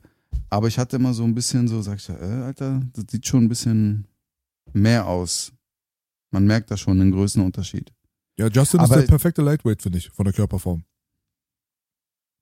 Also ich gucke mir das jetzt, läuft die gerade so ein bisschen nebenbei, Alter. Das ist schon massiv. Aber ey, geil, wie gesagt, sehr geile Aktion, sehr gutes Striking von Seiten von Fiziev, auch von Gate hier, wie er gekontert hat. Und da hat man auch gemerkt, das, was du meintest, er war sehr viel vorsichtiger, er war abgeklärter, er ist nicht so mit allem, was ich habe, reingegangen. Sondern er war sehr viel kontrolliert, er hat geguckt, er hat geguckt, wie verhält er sich. Er hatte natürlich einen heiden Respekt auch vor Fizievs Striking, hat auch gleich am Anfang gemerkt, wow, da kommt einiges an. Ähm, aber hat im Laufe des Fights, finde ich, sehr gut reingefunden, hat dann das Gesicht von dem Fiziev wirklich, Alter, das sah ja am Ende wirklich sehr mit, äh, mitgenommen aus und der Gaethje hat ja einfach fast gar nichts gehabt. Ähm, aber klar, ist auch viel zum Körper gegangen von Seiten von, von Fiziev. Ähm, wie gesagt, ein Lichtpunkt fand ich dann in der dritten Runde, wo dann der Gaethje gewackelt hat. Also ich weiß, dass die Punkterichter, einige haben die erste Runde an Fiziev gegeben. Zu 10-9 war das, glaube ich, ne? Hm. wenn ich mich nicht irre. Ähm, dann die zweite an Gaethje und die dritte auch an Gaethje. Äh, bei der dritten, muss ich ehrlich sagen, hat er ihn zwar angeklippt, der hat so ein bisschen gewackelt, der Gaethje, kam aber im Laufe der Z- äh, Runde gut zurück und hat am Ende nur sogar noch einen Takedown setzen können bei dem Fiziev. Weil da vielleicht einfach die Energie, die Luft, alles andere raus war. Was mir aber sehr krass aufgefallen ist, ich weiß, ob dir das aufgefallen ist, was hatte der mit, seiner, mit seinem Daumen? Der Fiziev. Gerade in der ersten Runde, der hat immer so zack, runter an seine Hose gefasst. Wie so ein Tick. Ist es dir aufgefallen? Ja, so ein bisschen, aber das ist einfach eine Macke, glaube ich, so abschmieren einfach. Ja, der hat die ganze Zeit so abgeschmiert. Ich sage, was machst du denn da? Lass mal die Hand oben. Aber wie gesagt, an sich sehr geil und ich finde, dass, ähm, ich meine, der Viziev ist noch sehr jung in seiner Karriere, ist jetzt da in den Top 3, Top 5 angekommen ähm, und wird sich zeigen, wie er, wie er mit der Niederlage jetzt umgeht und wie der wieder zurückkommt und wer, wer, sein, wer sein nächster möglicher Gegner wäre. Ähm, Runde 2, 3, 4 habe ich für Usman gewertet, weil ich vorhin vergessen Usman? habe. Ja, weil Ach so, du, vorhin hast du gefragt, ich habe nicht geantwortet. Die Leute werden sich wahrscheinlich fragen, hä, warum meint er denn? Äh, ja, ich habe äh, Runde 2, 3 und 4 für Usman. Deswegen habe ich Usman als Gewinner auf der Scorecard. Mhm. Und ähm, jetzt nochmal ganz kurz, um das zum Abschluss zu bringen, weil ich es vergessen hatte. Die fünfte Runde war für mich ein Draw und äh, die erste Runde war eindeutig äh, ähm, Leon Edwards, wobei ich überhaupt nicht äh, diskutieren würde, wenn jemand sagt, die fünfte Runde hat Edwards gewonnen, würde ich sagen, ja, kann ich auch sehen. Ja, das war ganz, Mhm. ganz knappes Ding. Entweder äh, Leon Edwards, fünfte Runde, oder ganz knapp ein Draw. Zwei, drei und vier für Usman war meine Beurteilung, aber während man live einen Kampf guckt, ist es schwer, den auch zu Ja, beurteilen. ja. Eigentlich muss man den danach nochmal gucken, so, ja. Aber es war ein ganz Ja. knappes Ding. So, ganz kurz, weil ich es vergessen hatte. Jetzt zurück Mhm. zu diesem Kampf. Ähm, Fiziev ist auf jeden Fall der technisch sauberste Muay Thai Striker, den ich seit langem in der UFC gesehen habe. Ja. Also, das ist so, du, du kennst auch so manchmal früher, bevor es YouTube und so weiter gab, da gab es immer so Bücher und da waren immer Zeichnungen von der perfekten Form Mhm. eines Kicks und so. Das ist Mhm. Visier. Visier, jeder Ja. Schlag, jeder Kick, so, also ab einem gewissen Punkt wird man müde, okay, so, dann ist vielleicht alles auch nicht mehr ganz so sauber. Aber vor allem in der ersten Runde hast du halt gesehen, der Typ sieht ja aus wie so ein Videospiel. Ist ja so, als wenn du irgend so einen Controller in der Hand hältst und du drückst Kick und dann kommt ein ganz sauberer Kick so. Der sieht nie irgendwie technisch unsauber aus oder ist sloppy oder so, ne? Also technisch wirklich brillantes, brillantes, hochwertiges Muay Thai Striking von Fiziev, Mhm. ja. Aber auf der anderen Seite nicht effektiv genug und ähm, Mhm. hat auch nicht den Damage verteilt, den Justin Gaethje gehabt hat. Man hatte wirklich das Gefühl, und das hat man bei Justin, Justin Gaethje ja immer, er ist ja der Rekordhalter für alle Boni, also er kriegt da immer Fight of the Night und so weiter, das hat auch immer einen Grund, weil er seinen Gegner halt auch in diese Art von Kämpfe immer reinzieht. Wenn du gegen Gaethje kämpfst, kannst du ja gar nicht anders. Du musst ums Überleben kämpfen. So. Ein Khabib hatte den perfekten Style dafür, und zwar das halt mit ähm, Jiu-Jitsu zu kontern. Das ist der große Unterschied, weil letztes Mal haben wir auch darüber gesprochen und viele Leute fragen sich ja, wo ist denn der Justin Gaethje, der krasse Ringer? Justin Gaethje, der krasse Ringer, der ist der krasse Ringer, ja. Vielleicht würde er sogar einen Wrestling-Kampf gegen, ähm, gegen Habib gewinnen. Aber Justin Gaethje ist halt einfach kein guter Grappler. Das sagt er ja auch selber. Die anderen machen ihr Leben lang Jiu-Jitsu, sagt er, ich hab, mach mein ganzes Leben lang Wrestling. Deswegen versuche ich die auch nicht auf den Boden zu bekommen, weil die kriegen mich in irgendeinen Jo- Choke und da sind halt meine Schwachpunkte. Ich will, ich will gar nicht auf den Boden. So. Mhm. Das ist ja auch verständlich, wie er das erklärt. Ist ja auch richtig so, weil das ist ja auch jedes Mal ein Risiko, zu versuchen, einen Takedown anzusetzen, dann vielleicht eventuell gestufft und gekontert zu werden, nimmt ja auch eine Menge Energie raus. Da sollte man sich schon sehr sicher sein, dass man das Ding auch durchziehen kann. Aber das ist der große Punkt. Justin Gaethjes Schwäche ist nicht das Wrestling. Justin Gaethjes Schwäche ist Jiu-Jitsu. So. Mhm. Und da war ein Khabib natürlich dann der perfekte Tanzpartner. Der hat äh, seine Gelegenheit genutzt, hat dem, ist, ist dem Striking aus dem Weg gegangen. Auf dem Boden hat er kurz einen Prozess gemacht, hat ein leichtes Spiel und dann war die Sache Triangle durch. war das, ne? Hm? War das ein Triangle gewesen? Bei Gaethje? Ja, Von War Khabib? das- War das, ja. das war doch War das ein, ein Rear Naked, sowas wie Rear bei, Naked bei Choke? Kanner gehabt hat? Kann das sein? Nee, das war bei, bei Poirier war das ein Rear Naked Choke. Genau. Aber ich weiß nicht, bei Gaethje war das nicht ein Triangle auch gewesen? Keine Ahnung. Eins von den beiden wahrscheinlich. Ja, ich kann mich auch nicht mehr genau erinnern, muss ich zugeben gerade. Mhm. Aber es, es kann sein, doch, das war ein Triangle, glaube ich. Du hast, glaube ich, recht. Egal. Ähm, ja, auf jeden Fall. Fiziev, super Technik. Justin Gaethje, effektiver, ja, effizienter und vor allem vernichtender. Ne? Der hat, das- der kann das einfach. Jetzt, wo er mit Trevor Whitman und so weiter genau seinen Style angepasst hat, kann er einfach auch über fünf Runden harte, harte Powerschläge und miese Low-Kicks schmettern, ohne dass er am Ende dann ein Cardio-Problem bekommt. Das macht Justin, Justin Gaethje zum gefährlichsten Striker der ganzen Division, wenn du mich fragst. Mhm. Wo ein Poirier dann natürlich eben seine Grenzen aufgeweist hat. Ne? Mhm. Also das war halt der Kampf so, der war aber auch, das sind halt die krassen Fights so, gegen Poirier, gegen Du darfst halt Chandler. auch nicht vergessen, die, also diese 8 Zentimeter, die jetzt ein Gaethje größer ist als ein Fiziev, weil der ist ja 1,72 und ein, Justin Gaethje ist 1,80, 1,81 und Poirier ist ja auch so groß wie Gaethje ungefähr. Also du merkst schon, also das meine ich, also unabhängig von der Größe ist halt auch diese Masse. Also wie gesagt, der, der Kampf läuft hier nebenbei. Reichweite. Ähm, Reichweite, aber auch, wie gesagt, so dieser Impact, der dahinter auch steckt. Irgendwie hast du das Gefühl, also rein optisch, dass der Gaethje hier schon alleine, keine Ahnung, drei, vier, fünf Kilo schwerer ist als der Fiziev. Mag an der Durchtrainiertheit sein, aber du merkst, da ist einfach ein ganz anderer Bums nochmal dahinter. Ne? die Muskeln Aber was ich ja, ja.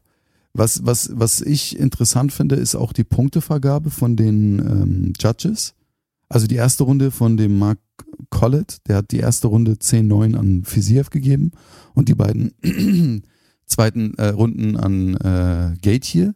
Der zweite im Bunde hat die ersten zwei Runden an Fiziev gegeben und hat in der letzten Runde eine 10-8 gegeben, der Paul, Th Paul Sutherland.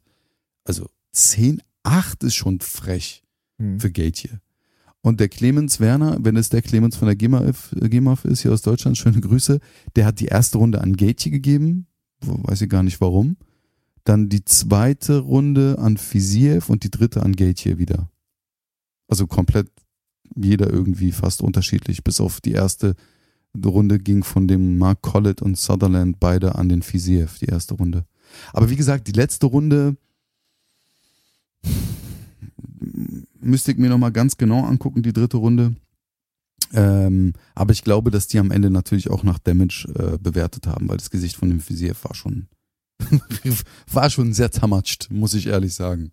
Ich weiß nicht, was es da zu diskutieren gibt. Das war ein völlig einseitiger Kampf. Mhm. Justin Gaethje, nachdem der Kampf zu Ende war, der sah aus, als wenn er jetzt gerade frisch aus dem Urlaub gekommen ja, ist. ganz genau. Ja, der hatte Richtig. nichts, gar nichts. Ja, okay, der wurde mal getroffen und hat mal ganz kurz gewackelt, aber für wie lange denn bitte? Für eine Millisekunde? Und dann hat er direkt Mhm. weitergekämpft und hat wieder Haymakers geschwungen. Also ich weiß jetzt nicht, warum das so überbewertet wird. Das ist doch ganz eindeutig. Der eine hat den anderen einfach vernichtet. Ganz Ja, eindeutig. richtig. Da gibt's gar nichts zu Mhm. diskutieren. Und deswegen habe ich das auch im Vorfeld nicht verstanden, warum da so viel Disrespect auf Justin Gaethje gegeben wird und dass man ihm da nicht zutraut, dass er ein elitärer Fighter ist. Er hat doch bewiesen, dass er mit der gefährlichste Striker in der ganzen Historie der UFC ist, inklusive aller seiner Boni. Wo er hinschmettert, da wächst halt einfach kein Gras und deswegen, ich finde es schon cool, dass Justin Gaethje jetzt wieder den Status so ein bisschen zurückbekommt durch seine letzten Performances, die er eigentlich seine ganze Karriere lang gehabt hat, und zwar jemand zu sein, vor dem alle Angst haben. Weil sie ganz genau wissen, ob ich gewinne oder verliere, der nimmt mir zwei Jahre meines Lebens in diesem Oktagon. Weißt du so? Mhm. Und das ist Mhm. genau das, was ihn ausmacht. Deswegen kriegt er diese ganzen Bonusgelder. Und deswegen gilt er halt auch als der ähm, entertainendste Fighter der UFC-Geschichte von sich selber aus, wo andere Leute dann sagen, ja, ich kann nichts dagegen sagen, ehrlich gesagt. Was willst du dagegen sagen? Mhm. Nee, ich finde auch, also ich finde auch zu seinem letzten Kampf, also auch gerade den, was sie da bei YouTube gepostet hatten, gegen den Michael Chandler Kampf, er hat sich halt nochmal technisch beziehungsweise auch strategisch nochmal komplett geändert. Also sehr gut ab, abgestimmt, finde ich, auf den, auf den Fiziev, sehr gute Arbeit gemacht, sehr cool geblieben, richtig gepunktet, richtig gekontert, hat seinen Weg gefunden, kam in der zweiten, dritte, äh, dritten Runde immer mehr auch rein. Erste Runde äh, war so ein bisschen schwieriger für ihn. Aber ja, ey, gar keine Frage. Also vollkommen zu Recht äh, gewonnen und meine Prognose war wirklich für diese Fightcard eine absolute Katastrophe. Aber du weißt, ich punkte sehr viel nach Sympathie. Ja, ja. Also das erinnert auch an den Tony Ferguson-Kampf. Auch vor dem Chandler-Fight, da hat äh, Gaethje schon öfters bewiesen, dass er mit seinem neuen Kampfstil einfach eine absolute Macht ist. So, der hat ja mit Mhm. Tony Ferguson genau das gleiche gemacht, was er mit Fiziev gemacht hat. Er hat ihn einfach Mhm. permanent und ohne Pause ins Das war Gesicht geschlagen. brutal, Alter. Ja, und bis, bis der Typ gar Das nicht mehr wieder so zu erkennen war. Genau das gleiche hat er Ja. mit Fisiv jetzt auch gerade gemacht. Und dann hast du auch gesehen, nachdem der Kampf dann entschieden wurde, da haben die beiden sich ja Shake Hands gegeben und haben ein paar Wörter miteinander ausgetauscht. Und da ist Fisiv zu ihm hingegangen und hat ihm dann gesagt, ey Junge, was bist du für ein Mensch? Er sagt einfach, jeder einzelne Schlag, den du bei mir gelandet hast, hat irgendwas in mir zerstört, sagt er. Jeder Schlag ist Damage. Das ist halt, das ist Justin Gaethje. Deswegen ist er auch der Highlight, weißt du so? Mhm. Mhm. Ja, ich bin, wie gesagt, also sehr gespannt auf die beiden, wie die beiden sich noch entwickeln werden. Ähm, deswegen, so eine Kämpfe retten so eine Fight Guards, finde ich. Absolut. Mhm. Und Fiziev auch Ähm, kein Disrespect, wirklich für mich ein Nee. super krasser Fighter. Er Mhm. hat auf jeden Fall gezeigt, wie brandgefährlich er ist. Ich glaube, dass er halt ähm, ein Cardio-Problem hat. Das hat man immer wieder mitbekommen. Auch bei seinen letzten Fights. Auch das letzte sind die Mal. Muskeln. Genau, das könnte das natürlich sein. Zu viel Muskulatur verbraucht natürlich auch eine Menge Sauerstoff und dann bist du halt ein bisschen kleiner als die anderen. Äh, ein bisschen nachteilig, in dem Augenblick vielleicht zu viel Musku Muskulatur zu Meinst haben. du, 66 wäre besser für ihn? Nee, also der, der, der, der ist einfach so ein bisschen Opfer der Situation, weißt du? Weil dann wäre er ja noch kleiner. Wenn Mhm. er jetzt eine Gewichtsklasse höher gehen würde, das würde überhaupt nicht funktionieren. Deswegen, also er muss halt äh, einfach an Justin Gaethje jetzt vorbei und muss sich auf die Zähne beißen und damit umgehen, was da passiert ist. Und äh, versuchen das halt durch ähm, andere Trainingsmethoden und durch eine andere Kampfphilosophie einfach zu kompensieren, dass er halt nicht in diese Situation kommt, wie schon in den letzten Fights ja immer wieder auch gegen Bobby Green und so weiter, dass er schon zum Ende der dritten Runde gar keine Lu äh. Puste mehr hat, ne?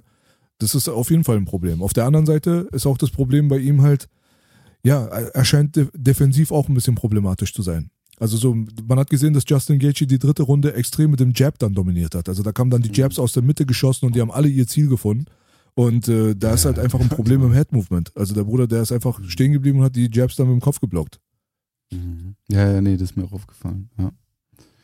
Aber trotzdem Ja. krasser Typ. Auf jeden Fall. Ich bin Ja. sehr gespannt auf seine nächsten Fights. Ich hoffe wirklich sehr, dass dieser Kampf ihm nicht sein Mojo rausgeschlagen hat aus seinem Körper. Dass er da jetzt nicht irgendwelche langfristigen, ähm, langfristigen Schaden in der Psychologie mitbekommen hat, dass er in Zukunft dann seinen Kampfstil ändert oder vielleicht ein bisschen zerbricht oder so. Weil der hat wirklich Potenzial und ich gönne ihm das auch, dass der dann ganz oben mitspielt. Ja. ja, ich meine, aber das macht es ja auch am Ende aus. Dass die Jungs dann, entweder arbeitest du dran oder du zerbrichst halt dann. Und dann kommt es halt drauf an, ob du aus diesem Juice der Champion-Philosophie kommst oder nicht, weißt du? Richtig. Äh, ja, Gunnar Nelson gegen Brian Barberena. Nun Barbari. Mon, non, ja, Also es war auch so, erstmal versteckt diesen Schnauzerbart nicht. Bei Gunnar Nelson, das sieht immer sehr, äh, pff, wie soll ich das sagen, dass es politisch korrekt ist. Digga, sieht Du weißt, was Baba ich meine. aus, Alter. Ich liebe sein Mau, ja. Mhm. Tam Mustache. Also die Jungs, die jetzt äh, sich nicht so mit der mit der UFC auskennen und mit MMA, haben mich dann gefragt, ob der gay ist. Ich meinte eigentlich nicht. Manche, wie kommt ihr denn darauf? die so, ja, Bart und Bege Bege äh, Bewegungsabläufe, weil manchmal hat er so komische Bewegungen, meinst du, dann lässt er sein Handgelenk so anknicken, wenn die da gerade kurz vom Cage sind, macht er so ein bisschen so sehr weibliche Bewegungen. Ey, hör doch mal auf, Bruder. Lass den mal. Aber- Ruhe. ist doch scheißegal. Ja, du, ich meine, jeder soll er selbst, ist ja nicht schlimm, ja. Ja, ja. Es, fällt halt nur auf. Ähm, aber so an sich, gute Leistung, hat ihn zu Boden gebracht, Armbar, Submission, Mhm. aber war jetzt nichts, wo ich sage, wow. Reicht das nicht für so- Wow? Hallo? Was, was, Ja. was soll er noch machen, der Arme? Soll jetzt, Ja. soll jetzt noch maskuliner beim Armbar aussehen? Oder was soll er denn machen? Seine, seine, seine, keine Ahnung. Nee, ja, du, war eine gute Leistung, war solide, kann man nichts machen. Äh, sagen. Aber Ja. ich meine, über Gunnar Nelson hatten wir ja schon vorher geredet. Das ist immer so Sieg, Niederlage, Nie- Sieg, Niederlage, Niederlage, Sieg, Sieg, Ja, Sieg. Sieg, weißt du, also das ist so ein Hin und Her. Äh, aber freut mich für ihn. Ähm, der hat wahrscheinlich nicht jetzt so den Anspruch, dass er da regelmäßig bei der UFC kämpft und groß was erreicht und so, solide, solide Vorstellung, definitiv. Aber mehr ist von meiner Seite auch jetzt nicht viel zu sagen dazu. Nee, ging auch äh, ziemlich kurz und äh, Mhm. Arabarberina, Arabarberi ist auch äh, Short Notice reingekommen und so. Mhm. Alles okay. War cool. Ja. Wir sind gespannt. Jennifer Maya gegen O'Neill. ja, next. Next, danke. Äh, Marvin Vettori gegen Dolice. Roman Dolice. Sag mal nochmal den Italiener seinen Namen. Marvin Vettori. Ruba, merci. Cettori. Marvin Cettori. Marvin Cettori, aber so Cettori hat auch gekämpft, finde ich. Also der Kampf nicht geschickt. Wie? Muss ich ehrlich sagen. Wie? Hat mich nicht geschickt. Ach so, hat dich, ja, ja, ja, okay. War jetzt nicht so der Barnburner, hast du recht. Ja, richtig. Richtig. Ja, aber also man hat gesehen halt so, Roman kam rein mit einem ziemlich großen Hype, weil er ein Finisher ist halt, ne? Und ähm, da, wo der Bruder hinhaut, da wächst auch kein Gras. Der hat halt eine Menge Finishes, weil er einfach eine krasse Power hat in den Händen. Aber er hat halt gezeigt, wie limitiert er technisch ist. Und zwar immer wieder mit demselben Schlag irgendwie mit der Overhand. Mhm, und Marvin hat Overhand, es ja, sehr ja. gut gemacht, dass er das halt so geblockt hat. So. Er hat sehr hohen Ellbogenblock irgendwie am Körper die ganze Zeit angelegt und hat das die ganze Zeit kommen sehen, das Ding. Und man hat halt gemerkt auf der anderen Seite, was Marvins Problem ist. Marvins Problem ist auf der anderen Seite, dass er eine sehr, sehr schwache, einen sehr schwachen Cross hat einfach.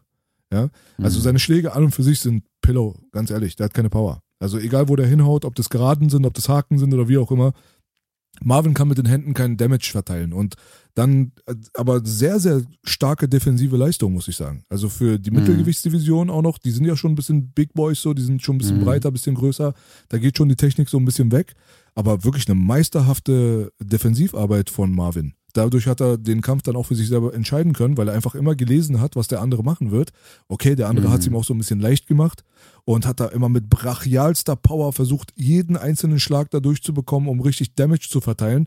Aber da hat halt einfach so die technische Brillanz erstens mal gefehlt und die Vielfältigkeit im Striking hat auch gefehlt, immer wieder denselben Schlag anzubringen. Klar, kann das Gegenüber sich dann darauf einstellen und die dann halt immer blocken und ein bisschen kontern und dann hast du halt verkackt.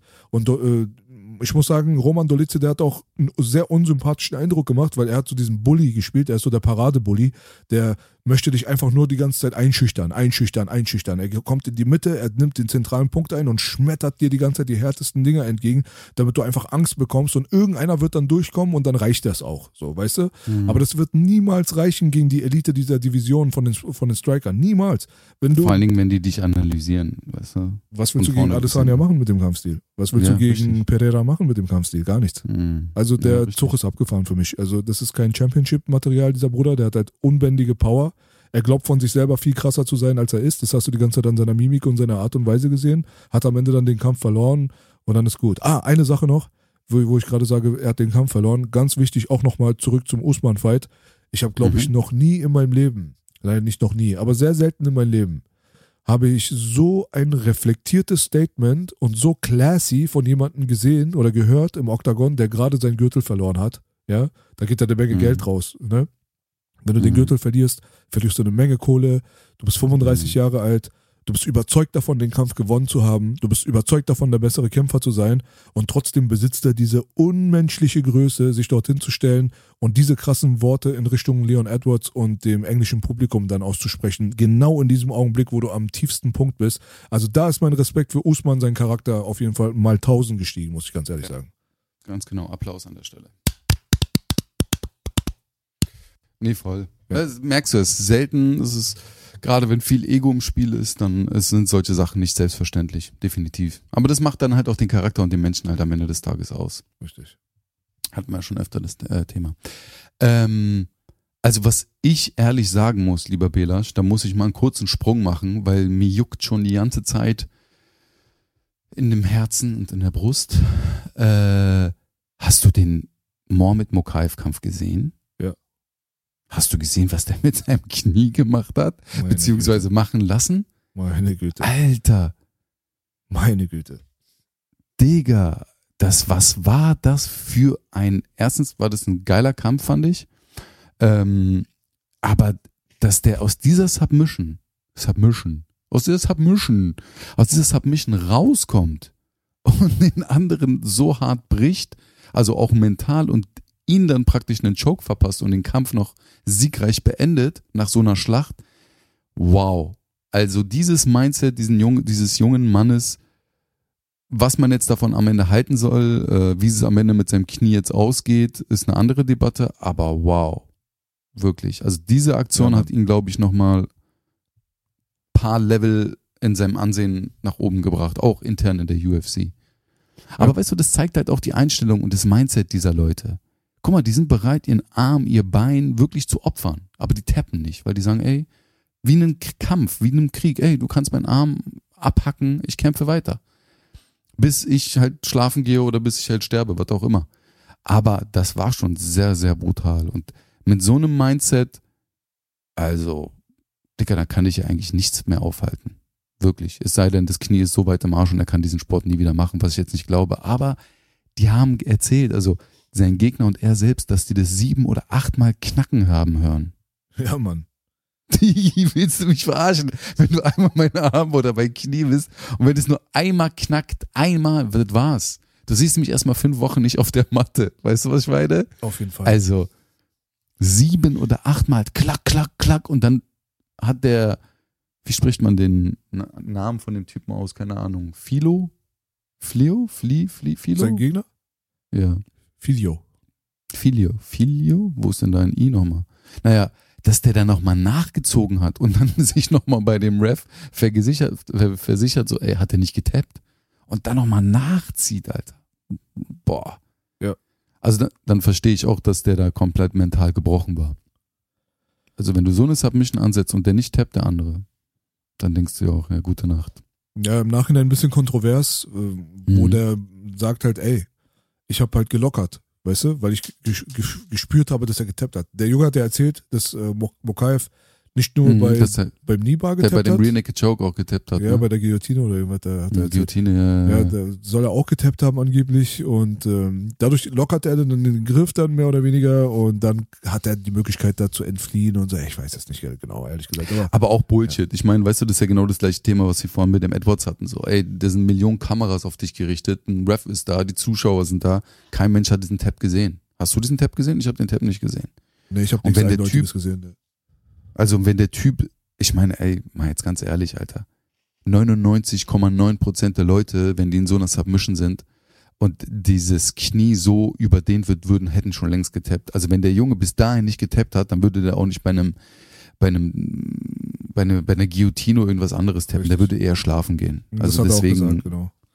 ja, ja, das ist ja lächerlich. Ja, ja, ja. Auf jeden Fall schwieriges Thema, so dieses ganze, ähm, ja, gut, also zu, für die Mentalität eines Mohammed Mokaev ist es wichtig, so zu sein. Das kann ich verstehen, man merkt es halt. Er, er kann dieser Fighter sein, der er ist nur dadurch, dass er selber diesen mentalen State halt akzeptiert, um zu sagen, ich bin einfach was Besonderes, ich bin einfach anders als die anderen und äh, es wird schon heilen, egal was es ist. Ich lass mir den Arm brechen, ich lass mir das Bein brechen, ich Mhm. gehe schlafen.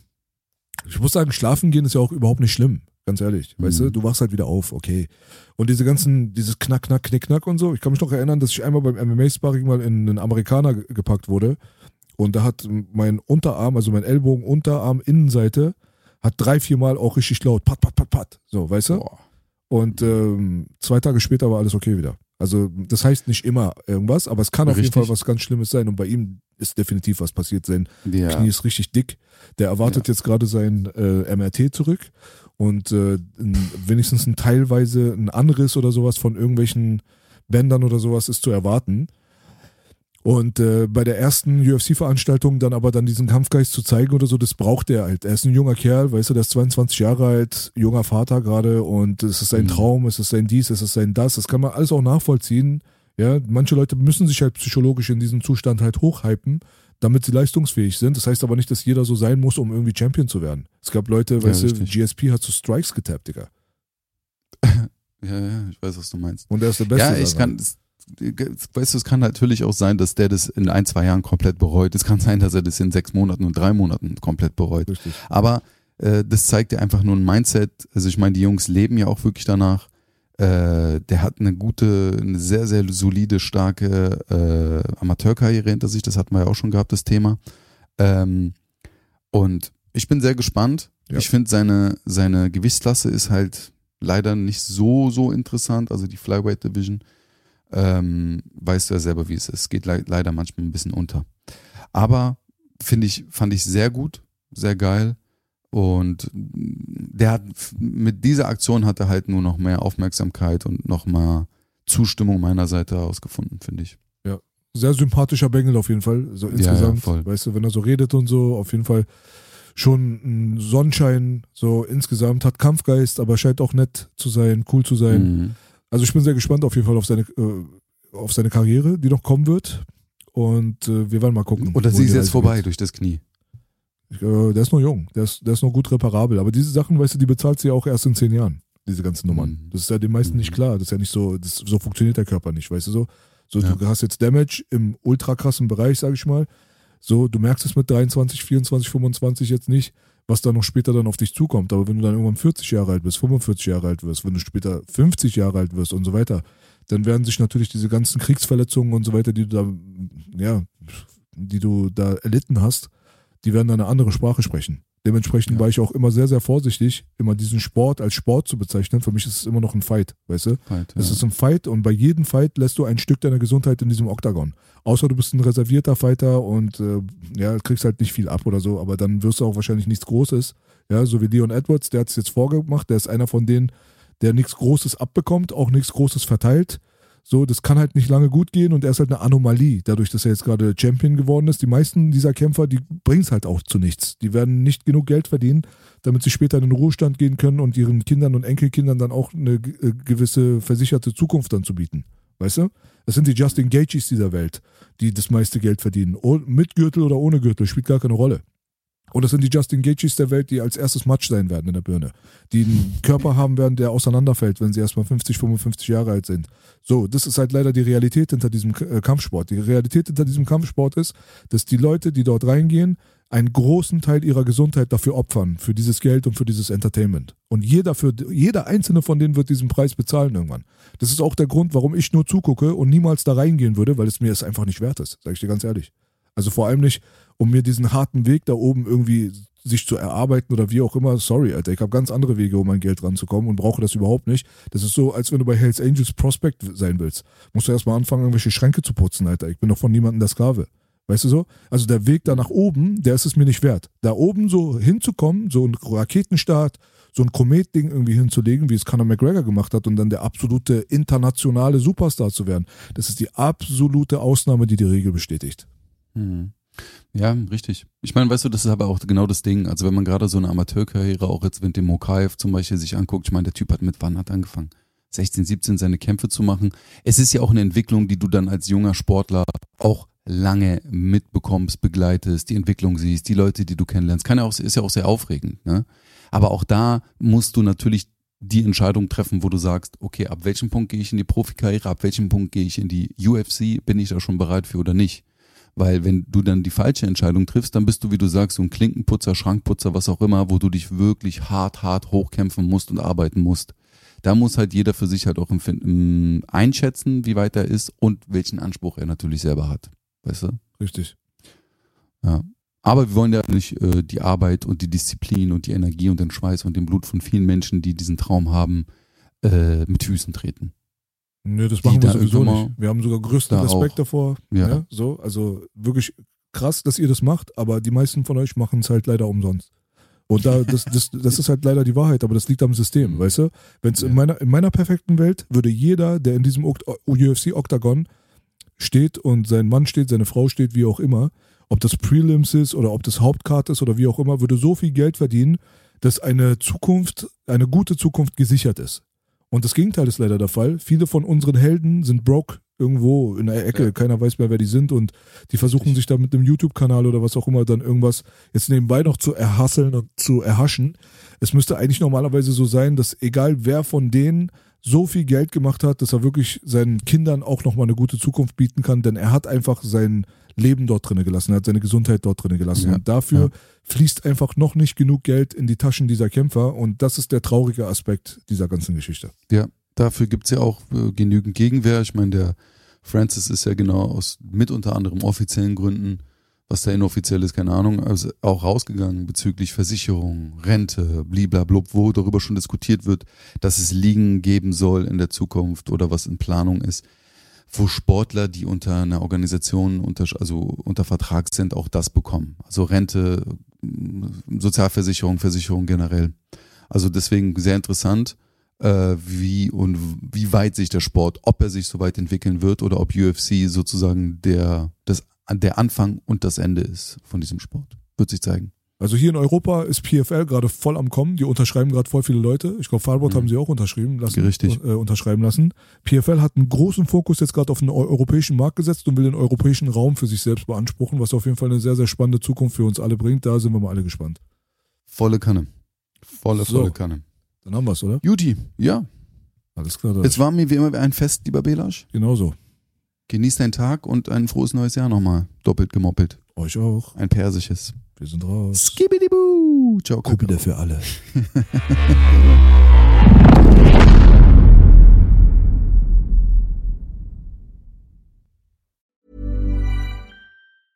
Even when we're on a budget, we still deserve nice things.